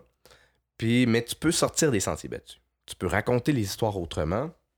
Et surtout, ça te permet de créer une relation. On, parlait, je parlais tantôt de créer des relations en amont. Ben, les réseaux sociaux, c'est ça. Avant que ton film sorte ou avant que. Tu sais, quand tu es en, en mode promotionnel, ben, tu peux créer une relation grâce à la vidéo encore plus rapidement, je trouve, que, que, que- qu'à peu près par n'importe quel autre Mhm. médium. Et euh, éventuellement, ben, euh, Marie- Marie-Hélène et moi, on a décidé d'être plus travailleurs. euh, L'idée d'avoir une agence, ça nous plaisait moins. On n'était pas, des, on n'était pas de, de profil d'avoir une agence, d'avoir des employés, puis tout ça, ça, ça nous parlait pas. Fait qu'on a décidé de devenir travailleur autonome. Euh, et, donc, euh, et donc, moi, je me suis dit, ben, tant qu'à devenir travailleur autonome, je vais switcher les choses de bord. J'ai moins envie de faire du réseau social. Mhm. J'ai surtout envie de faire de la vidéo. Mais comme j'ai une expérience dans les réseaux sociaux, ce que je vais, je vais me. Je me suis lancé comme étant vidéaste spécialisé en réseaux sociaux parce que la vidéo, je la pense en fonction de la façon dont on la consomme sur les réseaux sociaux. Ouais. Tu sais, des petites affaires comme les huit premières secondes là, qui sont super cruciales parce que t'as pas un auditoire captif. Non. Si t'es à la télé ou si t'es au cinéma, t'as un auditoire qui est relativement captif parce Mhm. que, ben, surtout au cinéma, ils sont obligés de les regarder les pubs. hein. Ouais. Euh, à la télé, si ta pub est intégrée à l'émission, t'es pas mal obligé de la regarder aussi. Bref, t'as un auditoire captif. Il va pas euh, s'en aller parce que il y a une pub qu'il aime pas. Alors que sur Internet, euh, si tu fais une vidéo euh, puis que t'accroches pas la personne dans les huit premières secondes, il y a des bonnes chances que tu peux perdre 80% de ton auditoire euh, à l'intérieur de- Mhm. de, ces huit premières secondes-là. Puis après ça, ben, si ta vidéo dure moindrement longtemps, mais il faut que tu renouvelles l'engagement pour pas que la personne décroche au bout d'une minute, une minute et demie. Donc, il y a une façon de faire les choses aussi, euh, de dire moi j'ai fait beaucoup de vidéos de, pour des projets de sociofinancement justement, de crowdfunding, des clients qui, qui, qui voulaient faire des campagnes et la façon dont tu t'adresses aux gens, la façon, tu sais, je les aidais à développer leur scénario, je les aidais à développer leur tout. copywriting, à raconter leur histoire d'une manière pour que les gens s'identifient à toi, pour que Mhm. les gens s'identifient à ton projet, qui embarquent dans ta passion. Parce que par comme on, on- on- on a une mentalité des fois publicitaire, mais ce qui marche en, en publicité habituellement ne marchera pas sur les réseaux sociaux où les gens, tu sais, tout ce que tu fais, c'est du produit, euh, c'est du contenu euh, commandité. Là. Je connais quelqu'un qui, euh, Ben, ça paraît d'un. je connais un blog qui, qui honnêtement, ils ont une chaîne YouTube, sauf que 95% de leurs vidéos sur YouTube, c'est des vidéos commanditées. Mhm. Tu sais, telle compagnie qui, qui t'a payé pour que tu parles de leurs produits. puis tout ça. Mais les gens sont pas dupes. Là, à un moment donné, tu sais, une vidéo commanditée une fois de temps en temps, c'est correct. Tu sais, tu suis un YouTuber, puis à un moment donné, il va te parler d'un produit, puis, tu, puis il te le dit, là, tu sais, cette, cette vidéo-là est commanditée par tel. Euh, c'est super que les gens, les gens vont l'accepter. Sauf que si tu as plus de produits commandités que de produits Authentique. là. authentique, exactement, Ouais. merci. Mais ça marche pas. Donc, bref, je pense la vidéo de cette façon-là. Donc, c'est de la vidéo euh, promotionnelle, c'est de la vidéo corporative que je fais. Donc, ça, ça, ça- ça s'approche un peu, si on veut, de la, de la publicité, ou en tout cas, de, c'est des avenues publicitaires, si on veut. Mais mon but, c'est que cette vidéo-là te permette de, euh, de, de joindre et d'engager tes clients potentiels ou de renouveler la fidélité avec tes clients existants. Donc, quand j'approche une entreprise puis qu'on se dit, OK, vous voulez vous lancer sur YouTube, ben, ce qu'on va faire, c'est que la première chose que je leur dis, c'est sortez-moi les 10 ou les 20 questions que vos clients vous posent le plus. Parce que si, si vos clients vous posent ces questions-là, vos clients potentiels se les posent également. Mhm. Donc, euh, et en- tu vas avoir, si tu fais des vidéos qui répondent aux questions que les gens te posent le plus souvent, mais ça va te permettre deux choses. Premièrement, ça va te libérer de ton temps Mhm. que tu passes à répondre à ces questions-là. parce que Effectivement. dire, si quelqu'un t'envoie un courriel, dit hey, j'ai telle question sur telle thermopompe, comment installer une thermopompe, ça tombe bien, j'ai fait une vidéo qui répond à cette question-là, puis je vais dans le détail. Je t'inviterai à aller la voir. Euh, donc, ça libère ton temps. Mais en plus, quand, les, quand tes clients potentiels se posent cette question-là, comment ça fonctionne une thermopompe, puis qu'ils tombent sur une vidéo euh, qu'il euh, qui, l'explique, ben si le commerce est, est près de chez moi, ben, il y a des bonnes chances que j'aille vers lui. Et il m'a donné de l'information gratuitement. Ouais. Puis je me sens en confiance, puis j'aime j'aime ça- j'aime ce qu'il dégage. Parce que c'est ça la vidéo. Sais, pourquoi on aime Véronique Cloutier puis les, les- les vedettes de la télé? On a l'impression d'être. On a l'impression que qu'ils sont accessibles. Ouais. Que c'est des amis. Quand tu les rencontres après ça dans la, dans la vraie vie, ça pour eux autres, ça doit être quelque chose à gérer, mais tu leur, tu leur parles comme si c'était quelqu'un de proche parce qu'il fait. Mais c'est ça le pouvoir de la vidéo, puis c'est ça que YouTube permet aussi, c'est que on a l'impression d'avoir accès à ces gens-là. Les YouTubers vont, vont dire les mêmes choses que les, les vedettes de la télé disaient. Quand, quand je suis approché par des gens dans la rue, mais ils me parlent comme si j'étais leur ami depuis toujours. Ouais, parce donc- que eux t'écoutent depuis longtemps. Depuis mais... longtemps, puis ils aiment ta personnalité, ils aiment ton humour, ils aiment Mhm. ton style et ainsi de suite. Donc, quand tu es, un entrepreneur, quand tu es une entreprise et que tu réussis à, à être authentique et à être dans un mode service plutôt que dans un mode promotionnel, Mhm. euh, ben, tu as le potentiel de créer cette relation-là en amont. Et donc, quand, les, quand ces gens-là vont être prêts à passer à la caisse, ben, vers qui ils vont aller? Vers cette entreprise-là. ouais. vers cette entreprise-là. Si je, mettons, je prendrais un comptable, euh, je me cherche, euh, je me cherche pas un comptable en ce moment, mais je fais ma comptabilité moi-même. Mais là, j'ai tout le temps un million de questions. Euh, Est-ce qu'il y a un moyen que euh, je puisse rentrer telle dépense sur mon rapport de, de- de- d'impôt, ainsi de suite? Puis je tombe sur une chaîne YouTube d'un gars qui donne des trucs comme ça, des petites capsules rapides. Hey, aujourd'hui, je montre comment. rentrer telle dépense dans votre rapport d'impôt finalement. Mais bref, le jour où je rendu, ma, ma business est rendue un peu plus grosse et que j'ai besoin d'un comptable, qui c'est que je vais aller voir? Cette personne-là. Cette personne-là, je la connais. Je la connais comme un ami, quasiment. Donc, c'est ça que je fais. Puis là, mais par, parce que dans le fond, toi, c'est ce que tu offres comme, euh, comme service, mais euh, là, par la bande, toi, tu as décidé personnellement de faire une chaîne qui explique un peu ce qu'il y a en arrière pour créer des Ben, j'ai vidéos. décidé d'appliquer ce principe-là à moi-même. Parce qu'en en réalité, je suis vidéaste. Donc, je- moi, j'ai l'impression des fois d'être une armée d'un seul homme. Je suis réalisateur, je suis producteur, je suis éclairagiste, Ouais. je suis preneur de son. Parce que la, la plupart de mes mandats, je travaille tout seul ou avec une personne. Des fois, je travaille avec deux caméras. Ouais. Euh, tu sais, c'est quand même... c'est Donc, je, je fais de la vidéo. Puis là, je me suis dit, ben... Tu sais, justement, ces conseils-là dont, dont je te parle depuis euh, 10 minutes, je, je- je les donnais euh, aux gens. Puis là, je me disais, ouais, mais je les applique pas à moi-même. Tu sais, je suis un peu cordonnier mal chaussé. Ouais. Et j'avais vraiment envie d'avoir une chaîne euh, sur YouTube ou une chaîne où quand tu écoutes une vidéo, tu peux en sortir tout de suite avec un truc que tu peux appliquer tout, maintenant. Ouais. Donc, des vidéos relativement courtes où tu sors pas avec un, un principe abstrait de Ah oui, je devrais faire ça, mais avec quelque chose d'applicable. Ok. Fait que j'ai commencé en avril, je crois, euh, de l'année dernière, pardon, 2016. Et à tous les mercredis, je publie une vidéo dans laquelle je donne des trucs et conseils sur comment utiliser la vidéo comme outil marketing en ligne. Et, euh, après ça est venu ma TV, après ça est- est- sont, sont venues d'autres d'autres choses, mais euh, cette chaîne-là m'a donné de la... Dès le départ, elle m'a donné de la visibilité. Moi, je fais pas des milliers de vues là, sur chaque vidéo. J'en ai quelques-unes qui sont dans les milliers de vues, entre autres, comment ajouter des sous-titres dans YouTube. J'ai... Cette vidéo, je l'ai fait il y a, je sais pas, six mois. Euh, C'est ta number one, mettons. mais j'ai encore, ben, à, toutes les, à tous les mois, euh, j'ai des, des commentaires de Ah, merci, euh, j'ai appris quelque chose, ou une question par rapport au sous-titre. Puis là, je regardais les chiffres, je dis, OK, ouais, cette vidéo-là, elle marche. Puis, tu- tu- honnêtement, là, je, je- j'aurais, moi, quand, quand je me dis Ah, cette vidéo-là va marcher, elle marche pas. Puis quand j'ai l'impression Ouais, qu'elle ça, marche pas. c'est le classique. Ça, là, Mais euh, euh, écoute, au bout de. Ça faisait un mois et demi, je pense, que je faisais ma, ma chaîne. J'ai été approché par euh, Create Co pour donner une conférence sur YouTube.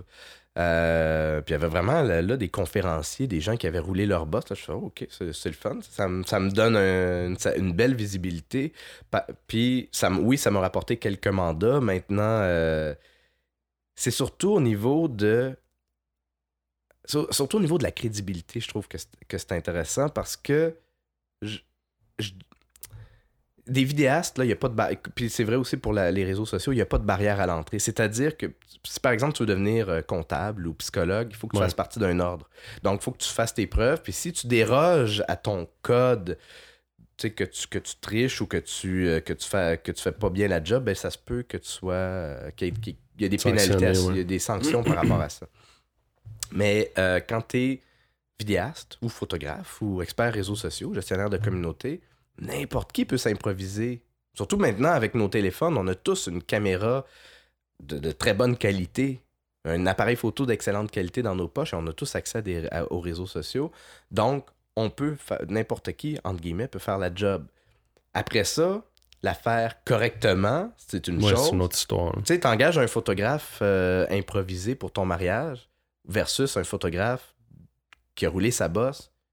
Oui, le photographe qui a roulé sa bosse, il risque de te coûter plus cher, mais tes photos de mariage, euh, ce qui va te créer comme, euh, comme souvenir, c'est deux mondes, là, Ouais. souvent. Là, il, y a des pro- il y a sûrement des photographes euh, amateurs qui vont faire un job extraordinaire, mais ça reste que si tu payes quel- quelqu'un 15$ piastres de l'heure versus si tu payes quelqu'un, je sais pas moi, 70$ piastres de l'heure,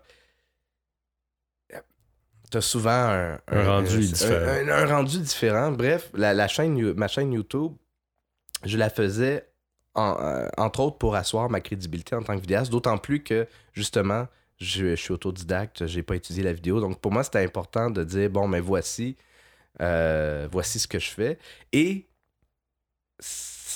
surtout, surtout, je voulais pouvoir venir en aide aux gens qui, comme moi, parce que moi, quand j'ai commencé à faire de la vidéo, ben justement, des, des, des, des, tutoriels, j'en ai cherché plein. J'en ai trouvé en, en anglais, bien sûr, mais en français, il y avait très peu de choses qui se faisaient. Je me suis dit, bon, ben, je vais le faire. Je vais, je Mhm. vais prendre cette niche-là, cette, cette avenue-là, de faire ces, ces vidéos-là qui, qui peuvent être pratiques, puis que, tu sais, parce que moi, honnêtement, quand j'ai commencé à faire de la vidéo, ben, mon éclairage était poche, puis mon son était poche, puis Ouais, mais ça, je pense parce que, que, je, je savais pas comment le faire. Tu sais, fait que j'y allais un peu comme je, je le pensais. Je lisais quelque chose, je l'appliquais, mais je l'appliquais des fois euh, pas de la bonne façon. Mais je me suis dit, si je suis capable de redonner un peu, puis d'éviter aux gens. Mais moi, je- moi, chaque erreur que j'ai faite, soit dit en passant, je l'embrasse et je l'accueille. Parce Mhm. que je, je- je me suis bâti de chaque erreur. Tu sais, pour moi, comme entrepreneur, j'ai la mentalité que les erreurs et les, les échecs ou les, les- les fois où on s'enfarge nous rendent plus forts. Ouais. On apprend de ça beaucoup plus que de nos succès. Et, et, et, et- mais c'est ça, ma chaîne YouTube, c'est une façon de redonner puis de, de, de dire ben voici, j'ai- moi, je les ai fait ces erreurs-là, voici un peu comment les éviter. Ben, je pense que c'est un peu aussi la réalité de, de tout le monde qui décide de, de faire ça, tu sais, parce que je pense que tu, tu commences à. puis tu dis, ben là, je vais, je vais essayer. Je veux pas trop investir d'argent. Euh, fait que tu commences avec les moyens du bord, puis là, les gens savent pas trop comment Mm. faire, mais je trouve ça le fun que pour ceux qui ont qu'une idée et qui veulent le faire, que tu expliques certains principes, Mhm. euh, c'est une, c'est une bonne ressource. Puis c'est un peu ça, je pense que YouTube est aussi, c'est un, un aspect communauté. Les gens s'aident beaucoup à travers tout ça. Mais comme pour les gens qui voudraient euh, se lancer là, demain, là, t'as-tu des, des cues particuliers pour euh, ou des choses à éviter ou euh, t'as-tu comme quel- un top 5 ou un top 3 de conseils de, de choses à pas faire ou à faire? Ben d'abord, c'est d'évaluer. La première chose, je pense, c'est de, de savoir à qui on s'adresse. Euh, pour ensuite mieux choisir ton, ton, ta plateforme. Parce que euh, YouTube, pour moi, c'est une excellente plateforme, mais c'est pas la pas la plateforme qui va te permettre la meilleure portée au niveau de la vidéo dans l'instantané. Ce serait plus Facebook. Mais Oui, avec le live. là. avec le, mais pas juste avec le live, le Facebook. Moi, je, je- je suis vraiment un, un- un apôtre euh, et un disciple de YouTube. hein. Fait que je suis pas un gros fan de la vidéo sur Facebook, sauf que je dois reconnaître qu'il y a deux choses. Il y a deux gros avantages à faire de la vidéo sur Facebook. C'est de un, la portée, elle est phénoménale. Ouais. Tu sais, les gens vont délaisser de plus en plus YouTube parce que Hey, j'ai des. J'ai 5000 vues ou 10 000 vues sur euh, Facebook alors que j'en ai juste quelques centaines sur euh, YouTube. Ce qu'ils savent pas souvent, c'est que Facebook calcule qu'une vue, c'est à partir du moment où tu as regardé une vidéo pendant à peu près 3 secondes. Euh, puis, puis tu sais, elle a défilé. Tu défiles là, dans, ton, dans ton fil d'actualité, tu vois une vidéo qui part en silencieux, tu l'as écouté 3 secondes, ah, c'est une vue. Même si tu as continué à défiler, Mhm. c'est une vue. Alors que dans, sur YouTube, il faut vraiment que ça dépend de la longueur de la vidéo. Mais c'est habituellement au moins 30 secondes de visionnement pour considérer une vue. Fait qu'une vue sur YouTube, elle est de qualité. T'as, une, t'as quelqu'un qui a écouté une bonne partie de ton contenu. Euh, si quelqu'un euh, écoute 10 secondes puis s'en va, euh, c'est pas considéré comme une vue, à moins que ta vidéo dure 10 secondes Ouais. mais- ou 15 ou je sais pas exactement c'est quoi leur calcul, mais ça reste que c'est deux mondes. Là. Fait que oui, Facebook, ok, euh, moi je trouve qu'ils ils jettent de la poudre aux yeux. Ah ouais, t'as eu 3000 vues facilement. Eh, c'est plus ou moins vrai. C'est pour ça qu'il il faut pas s'arrêter aux vues, il faut s'arrêter à la qualité de l'engagement, c'est-à-dire le nombre de, de clics j'aime, le nombre de commentaires et de partages. L'autre truc que, vidéo, que Facebook fait d'intéressant avec les vidéos, c'est le live. Ouais. on, on pourra, on pourra en parler, mais bref, tu me demandais, tu quelqu'un qui doit, qui se lance, moi je dirais, évalue ce que tu veux faire. Si ce que tu veux faire, c'est dans le, dans le long terme, établir une présence sur les réseaux sociaux, développer une communauté à travers la vidéo. Il y a YouTube, mais il y a, il y a Snapchat aussi. Puis je sais qu'il y a des gens, moi je, je suis pas du tout euh, Snapchat, là, je, puis je la connais pas très bien la plateforme, mais je sais qu'il y a des entrepreneurs qui ont un, un succès phénoménal, puis des entreprises qui ont un succès phénoménal avec Snapchat. Donc il n'y a pas juste, tu sais, il y a, il y a- il y a Periscope. Ouais. Euh, il, y a, il y a vraiment plusieurs façons de. Il y a même Twitch. Ouais, c'est plus pour les gamers. C'est plus pour les gamers, mais il y a des entreprises euh, qui l'utilisent. euh, euh, des entreprises qui sont pas a priori des entreprises de jeux qui l'utilisent très bien, la, la plateforme euh. Twitch. Euh, mais là, j'ai pas d'exemple en tête, fait que euh, je pourrais pas appuyer mon point, mais ça reste que c'est une bonne, une bonne plateforme pour les, pour les entreprises. Alors que sur Facebook, c'est l'instantané. Si tu as une promotion qui dure une semaine, une fin de semaine, puis que tu vas avoir un succès fort, rapide, ben vas-y sur Facebook, mets de la publicité, cible ton monde, puis tu vas vraiment avoir des super beaux résultats. Ou justement pour faire du live, ça- le live aussi. Parce que le live, je pense, euh, il y a un des dragons qui, qui- je sais pas s'il le fait encore, mais il faisait des lives. euh, les Radra- le dragon de Radio-Canada, c'est Serge Beauchemin qui faisait ça? Euh, qui faisait des lives euh, tous les lundis soirs. Et lui, sais, ces vidéos-là, fait que pendant une heure, je pense que ça durait une heure, ces affaires, il répondait aux questions des gens, puis euh, au niveau de l'entrepreneuriat et tout ça. C'est super le fun. Tu développes un- une communauté d'une manière extraordinaire. Puis cette vidéo-là, elle n'a pas besoin de vivre dans le temps. Parce que parce que quand tu fais un live sur Facebook, la une fois que le le live est terminé, la vidéo s'enregistre, elle va être sur ta page ou sur ton. Mhm. Elle reste là. Mais après ça, qui va chercher des anciennes vidéos sur Facebook? Puis Facebook n'est pas une plateforme de recherche, donc tu retomberas pas facilement sur d'anciennes vidéos. Il faut vraiment que tu les cherches Ouais. ou que les gens les remettent en avant. Mais une des problématiques que je trouvais avec Facebook, euh, puis là, c'est plus une, une problématique au niveau euh, moral et monétaire, c'est la gestion. Ils ont une mauvaise gestion au niveau des copyrights, ils ont une mauvaise Ah gestion ça, au niveau de la monétisation. Puis je pense que c'est ça qui. En tout cas, parce qu'il y a comme. un- moi aussi, je suis du bord de, de YouTube, tu sais, euh, mais euh, il y a comme une petite guéguerre, puis il y a un- il y a un. Si tu publies une, un vidéo YouTube, il te pénalise parce qu'il met pas le, le thumbnail au complet, puis bon. Ouais. Mais euh, c'est dommage parce que si Facebook, puis moi j'ai entendu dire qu'ils testaient une forme de, de monétisation en ce moment, ouais. C'est sûr qu'ils s'en vont dans cette direction-là. mais s'ils font ça, c'est certain que, selon moi, c'est beaucoup plus facile sur Facebook. Euh, mais jusqu'à temps que ça soit pas réglé, je pense qu'il y a une problématique. Il y a beaucoup de gens qui vont voler des vidéos sur YouTube, qui vont les mettre sur Facebook, puis qui vont récolter les vues. Puis au final, ils récoltent même pas d'argent au moins. Non. Mais ils ont tout- toute le- l'espèce. Tu sais, souvent, moi, je vois une vidéo qui euh, est sur YouTube, puis là, je fais ça, ça va être viral. Mhm. Ça prend généralement 2-3 jours. Il y a une version qui a été prise, puis qui a été mise sur Facebook par quelqu'un d'autre, qui a une page, fait que là, la personne a des likes, puis bon, ainsi de suite. là, mais... Mais tu sais, la monétisation, c'est un- ça, c'est une question un peu délicate. Bon, premièrement, c'est sûr que Facebook va aller vers la, monétisa- la Ouais. monétisation des vidéos, c'est c'est- c'est sûr et certain. Ils peuvent pas passer à côté, c'est c'est trop, Trop un un, revenu un problème majeur pour les gens pour s'installer sur... euh, Mais en partant, Facebook, comme je disais, n'est pas un engin de recherche. Puis YouTube, c'est le deuxième engin de recherche le plus utilisé Ouais. après Google. Puis YouTube appartient à Google. Fait que, que tu fasses une recherche dans Google ou dans YouTube, Ouais, te propose anyway. il va te proposer des, des vidéos. Donc, tu vis dans le temps. Dans cinq ans, là, quand quelqu'un va chercher comment faire un nœud de cravate, Ouais. il va encore tomber sur la vidéo. Mais si, si c'est un vendeur de cravate qui l'a fait, la vidéo, les vidéos qui sont, qui sont les mieux référencées, ben, c'est des, ventes potentielles qui se ramènent dans Ouais, son ce qui n'est pas sur Facebook. Ce qui n'est pas le cas sur Facebook, exactement.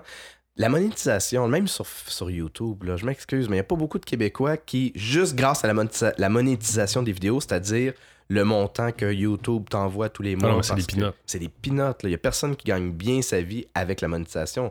La- L'argent, il est bien plus au niveau des partenariats, des commandites. euh, Comme Goji fait. Comme euh, Goji et Slingshot font. Donc, Ouais. ils, ils vont mettre en relation des YouTubers et des entreprises qui peuvent bien s'intégrer au contenu des YouTubers sans que ce soit poussé. euh, il faut qu'il y ait un match. Il faut que Ouais, ce ouais. soit organique. Donc, puis l'argent se fait d'une part là et d'autre part via la notoriété. Comme moi, par exemple. Moi, j'ai pas, pas eu de partenariat à date. Il y a personne qui m'a demandé de parler d'un produit mhm. sur ma chaîne, mais la visibilité que ma chaîne a m'a donné des contrats. Donc, elle, a une valeur Mhm. par rapport à ça. Ouais. Euh, et donc, le fait que des gens puissent tomber à nouveau sur mes vidéos en faisant des recherches, mais ça, pour moi, ça a une valeur. Alors que sur Facebook, c'est de l'instantané. Ça ne vit pas dans le temps. Tu développes une relation. Facebook est un réseau social plus adopté que YouTube. Parce que YouTube est le deuxième réseau social sur lequel les Québécois passent le plus de temps après Facebook. YouTube est plus comme une bibliothèque, selon moi. Mais YouTube va. Moi, je pense qu'on va avoir des belles affaires qui vont s'en venir sur YouTube. L'aspect social est important pour, pour YouTube, puis il va, je pense qu'il va devenir de plus en plus important. Moi, mon, ma- mon habitude de consommation sur YouTube, je pense que c'est vrai pour de plus en plus de monde, c'est que j'ai mes, mes abonnements. Puis Ouais. honnêtement, tous les jours, je vais voir. Moi aussi. Parce que j'ai mes chaînes préférées. Ah, tiens, ils ont sorti un- une nouvelle vidéo, c'était super le fun. Fait que j'ai mon, ma programmation. Ouais, c'est comme ta chaîne de télé. La chaîne de télé, tu t'es fait ta programmation de tes chaînes préférées. Puis quand ils sortent une vidéo qui te parle, ben, tu vas la regarder. Puis. euh, Et je pense que. Puis tu peux interagir avec les, les- les créateurs de contenu. Ouais. Il y a une mais- proximité il y a une proximité, mais la proximité est encore plus forte dans ben, pour dépendant des gens, mais est plus facile dans Facebook. Plus parce que sur YouTube, tu sais, Facebook, tu te crées un compte, c'est fait. Merci, bonsoir. Sur YouTube, je sais pas si ça a changé, mais faut faut que tu aies une adresse Gmail pour avoir ta pour avoir ta chaîne, pour pouvoir avoir ton identité. C'est plus complexe un peu. Moi, je pense que ce que YouTube gagnerait à faire, c'est d'être un réseau social plus euh, user-friendly. Oui, il y a un côté, je suis d'accord avec toi. L'autre côté, ils ont. Moi, je trouve que ce qu'ils ont à gérer, puis il va toujours en avoir, mais les, les- les commentaires, puis moi, je parle pas pour mes vidéos à moi parce que j'ai pas une assez grosse communauté pour me ramasser avec des trolls, là. mais euh, les gros channels, des fois, tu lis les premiers comments, puis c'est un peu n'importe quoi. Ouais. Là, le, Ouais. le upvote, downvote, je pense qu'il n'y a même plus de downvote sur les, les commentaires, mais il y a une espèce Non. de. Il manque un petit. Y a- il y a une façon de gérer ça qui est un petit peu dommage, mais qui, je pense, qui arrive avec la masse, puis qui Mhm. est inévitable. Que Tu peux pas. Tu peux pas éviter ça, tu sais. Ça, c'est honnêtement. euh, c'est- un sujet extrêmement intéressant, voir comment les différents. Parce que c'est pas juste, évidemment, c'est pas propre à YouTube. Il y a des médias, il y a des journaux en ligne qui ont décidé, OK, là, on- n'a plus de section commentaires. Parce que c'est de la gestion, tu sais. Ah oui. Les gens écrivent des commentaires, faut qu'ils soient approuvés par quelqu'un. Puis là, faut- bon. Puis c'est de la gestion. Gérer les trolls, c'est beaucoup de, de gestion. Moi, je, trouve que c'est toujours une opportunité intéressante parce que, honnêtement, les, ré- les ré- les réseaux sociaux, c'est de, la, c'est de la relation publique sur la place publique. Parce que tu as, des spectateurs. Comment tu vas gérer un client insatisfait ou un troll? Je les mets pas dans la même catégorie, là, mais ça reste que tu as des spectateurs. Fait que si tu le gères bien, le monde font comme Ah, euh, il est bright, lui, ou cette entreprise-là est, bright. Mhm. Si tu le gères pas bien, ben, tu as aussi des spectateurs qui font Ah, t'aurais pu gagner des points là-dessus. T'aurais pu. euh, Mais en même temps, je m'en suis déjà servi, moi, pour du service clientèle. euh, ça m'est arrivé là, de lancer Mhm. des tweets contre certaines compagnies. Puis là, parce que j'ai 5000 followers, ils ont comme allumé que. Ou peut-être pas, peut-être parce que je suis juste un client. Ça, je, je le sais On honnêtement va le pas. souhaiter. Moi aussi, je le souhaite. Mais ils ont réagi. Puis Mhm. après, moi, j'ai re-réécrit quelque chose. Merci à la même compagnie d'avoir répondu nanana, tu sais, parce que je trouve c'est important aussi de remercier, pas juste de chialer. Mhm. tu sais. Tout à fait, tout à fait. C'est. Euh, ben, honnêtement, j'ai l'impression qu'on s'en va de. Il y, a une, il y a une psychiatre américaine qui a écrit, probablement dans les années 80, sur, euh, sur, les, sur les entreprises. Puis elle disait elle, elle avait fait une étude, elle avait approché le- le- les entreprises comme si c'était des êtres humains. Elle avait dit, ben, l'entreprise moyenne, si c'était un être humain, ce serait un être humain psychopathe. Donc dépourvu d'empathie, d'émotion, de remords, euh, uniquement attiré par l'appât du gain et son profit personnel, finalement. Ben, je dirais qu'aujourd'hui, avec les réseaux sociaux, ben, les entreprises n'ont pas le choix que de développer leur intelligence émotionnelle. Ils n'ont pas le choix d'avoir une écoute active, de l'empathie euh, et, et d'être réceptif à ce que les gens euh, leur amènent sur la place publique. Mais il y a beaucoup aussi, euh, excuse-moi de, de t'interrompre, mais il y a beaucoup de. Avant, tu sais, on, on, on- rentre dans le commerce. Mhm. C'est nous qui allons. Là, il y a Ouais. beaucoup de. Là, je sais plus lequel, Amont, Aval, mais en tout cas, il y a un shift aussi. Tu sais, tantôt, tu parlais de. On parlait des jouets et tout ça, que Mhm. tu veux créer la relation. L'entreprise veut créer la relation avant que le client en ait besoin. Ouais. c'est ça aussi qui est en train de shifter là, dans ce que tu expliques. Puis honnêtement, tu sais, je, j'ouvre la porte sur le, le live là, parce que moi je trouve, moi j'ai l'impression que ce qu'on va voir en 2017, c'est l'explosion de, de l'utilisation de la vidéo en direct. Ouais. Et dans les, dans les multiples utilisations euh, qu'on peut en faire, entre autres, il y a le service à la clientèle. Et justement, exactement ce que tu disais, c'est que ça effectue un genre de retour à. Tu sais, on est parti de. On est parti originalement de si, si tu veux faire. Si tu voulais un, un produit ou un service, il fallait que tu ailles voir la personne. là, Dans, l'ancien temps, là. Fallait que tu rentres dans le commerce. Fait que tu avais la personne en face à face. Si tu n'étais pas satisfait, encore là, il fallait que tu gères face à face. Après ça, on est arrivé au téléphone, puis avec toutes les frustrations, avec les machines. Après ça, les, les les téléphonistes ont été enregistrés. Semi-automatisation. Exactement. les machines qui, puis là, faut attendes, puis c'est encore le cas malheureusement euh, trop souvent, mais faut que tu attendes longtemps avant de parler à un humain, puis après ça, ben, tu risques de parler avec l'humain longtemps. Puis... Et avec les réseaux sociaux, ben là, on a un accès, tu l'as connu avec dans, dans, dans la situation où tu disais que tu t'es, euh, t'étais pas satisfait de- Mhm. euh, avec une entreprise, ben, tu as connu une, une résolution satisfaisante. Avec Ouais. les réseaux sociaux, on le voit de plus en plus, ça. Et je pense que le vidéo live, c'est la prochaine étape où tu vas pouvoir voir la personne qui va te répondre. Euh, donc, on arrive un peu vers l'ère du vidéo euh, téléphone.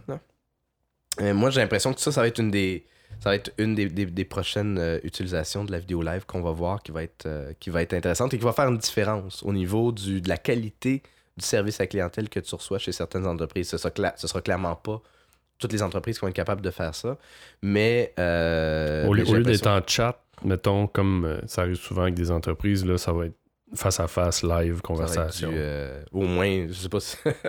je, je sais pas si ça va être both ways. là. Ouais, ouais, ouais. Mais ça va être au moins, tu vas voir la personne qui va te répondre. Quitte à ce qu'elle te dise, tu as une question, quitte à ce qu'elle te dise, je le sais pas, mais je vais te revenir là-dessus. Parce que on, c'est ça qu'on veut d'une entreprise, c'est qu'elle soit. on parlait d'authenticité tantôt, c'est ça qu'on veut, c'est que qu'on n'ait pas l'impression d'être pris pour un numéro, mais qu'on soit considéré comme un humain à part entière. Puis que quand on a quelque, un point à amener, une question, une insatisfaction, mais que, le, que l'entreprise soit présente pour nous. Puis de voir un visage. ça nous ramène à ce qu'on est profondément en tant qu'être humain. Là. Quand tu vois un visage, quand tu vois un sourire, on parle quand tu dis ah, au téléphone, il faut qu'il y ait le sourire dans la voix.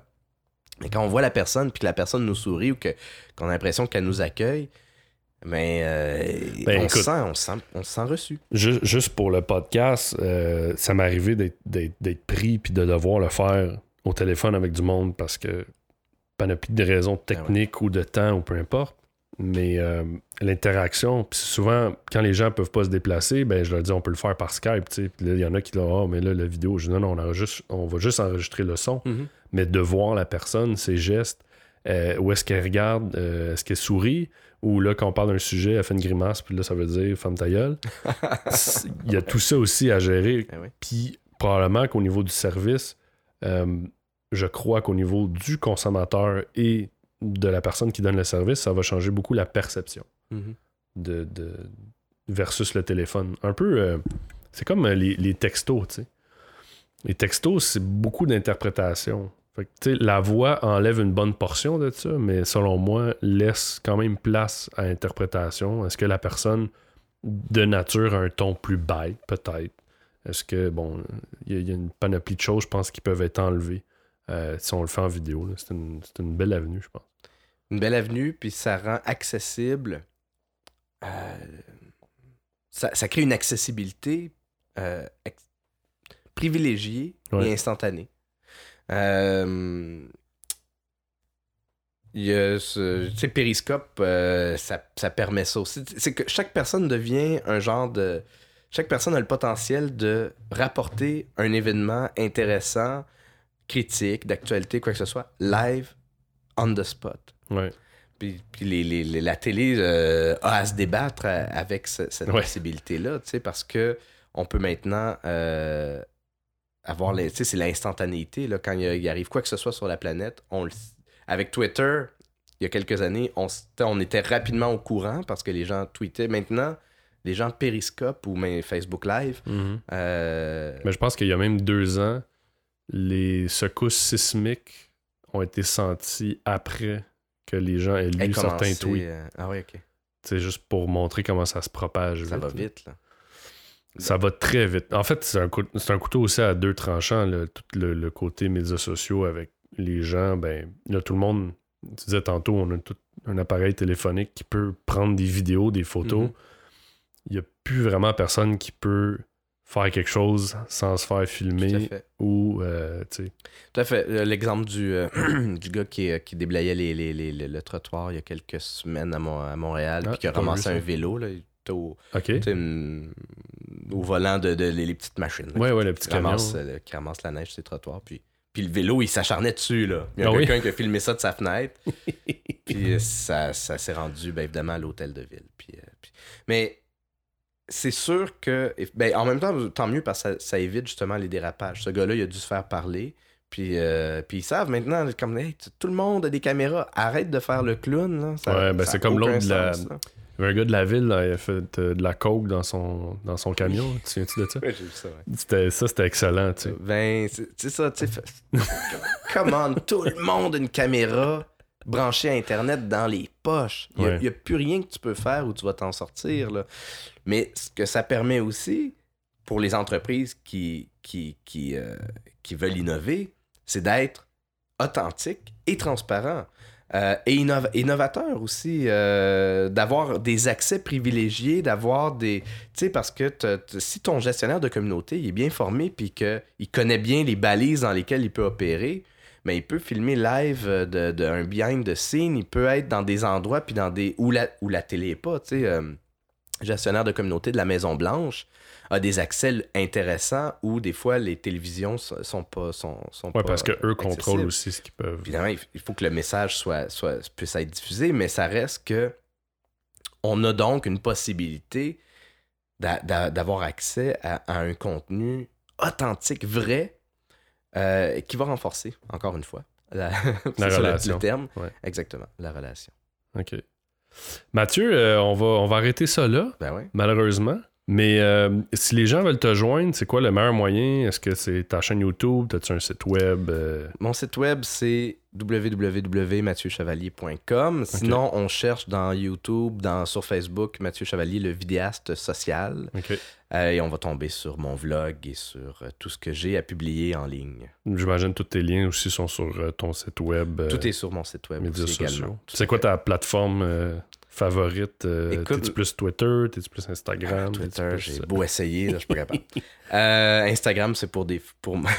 en ce moment, c'est mes photos de vinyle puis de, puis de. Moi, ma, ma plateforme, ben, évidemment, c'est la plateforme sur laquelle je suis l'apôtre, c'est YouTube, là, on s'en cachera pas, mais la plateforme qui, qui, euh, qui me rapporte le plus et sur laquelle je devrais m'investir davantage parce que c'est vraiment la plateforme qui a le plus grand potentiel pour moi, c'est LinkedIn. Ah oui, OK. Ouais. Moi, je publie, euh, quand je, quand je fais une vidéo, j'écris un billet de blog qui l'accompagne Mhm. une version écrite de ma capsule. Je la publie entre autres sur LinkedIn. Et c'est souvent là que je vais avoir la plus belle. euh, Ça fait du sens avec le, le lien Ben de oui, tes capsules. Je suis travailleur autonome. Donc, euh, c'est là que je trouve la plupart de mes clients. C'est ouais, Moi, ma plateforme, je dirais que c'est LinkedIn. OK. Ben, un gros merci d'avoir été là, Mathieu. Puis Merci à toi, tu reviens quand tu veux. Excellent. Ciao. Merci.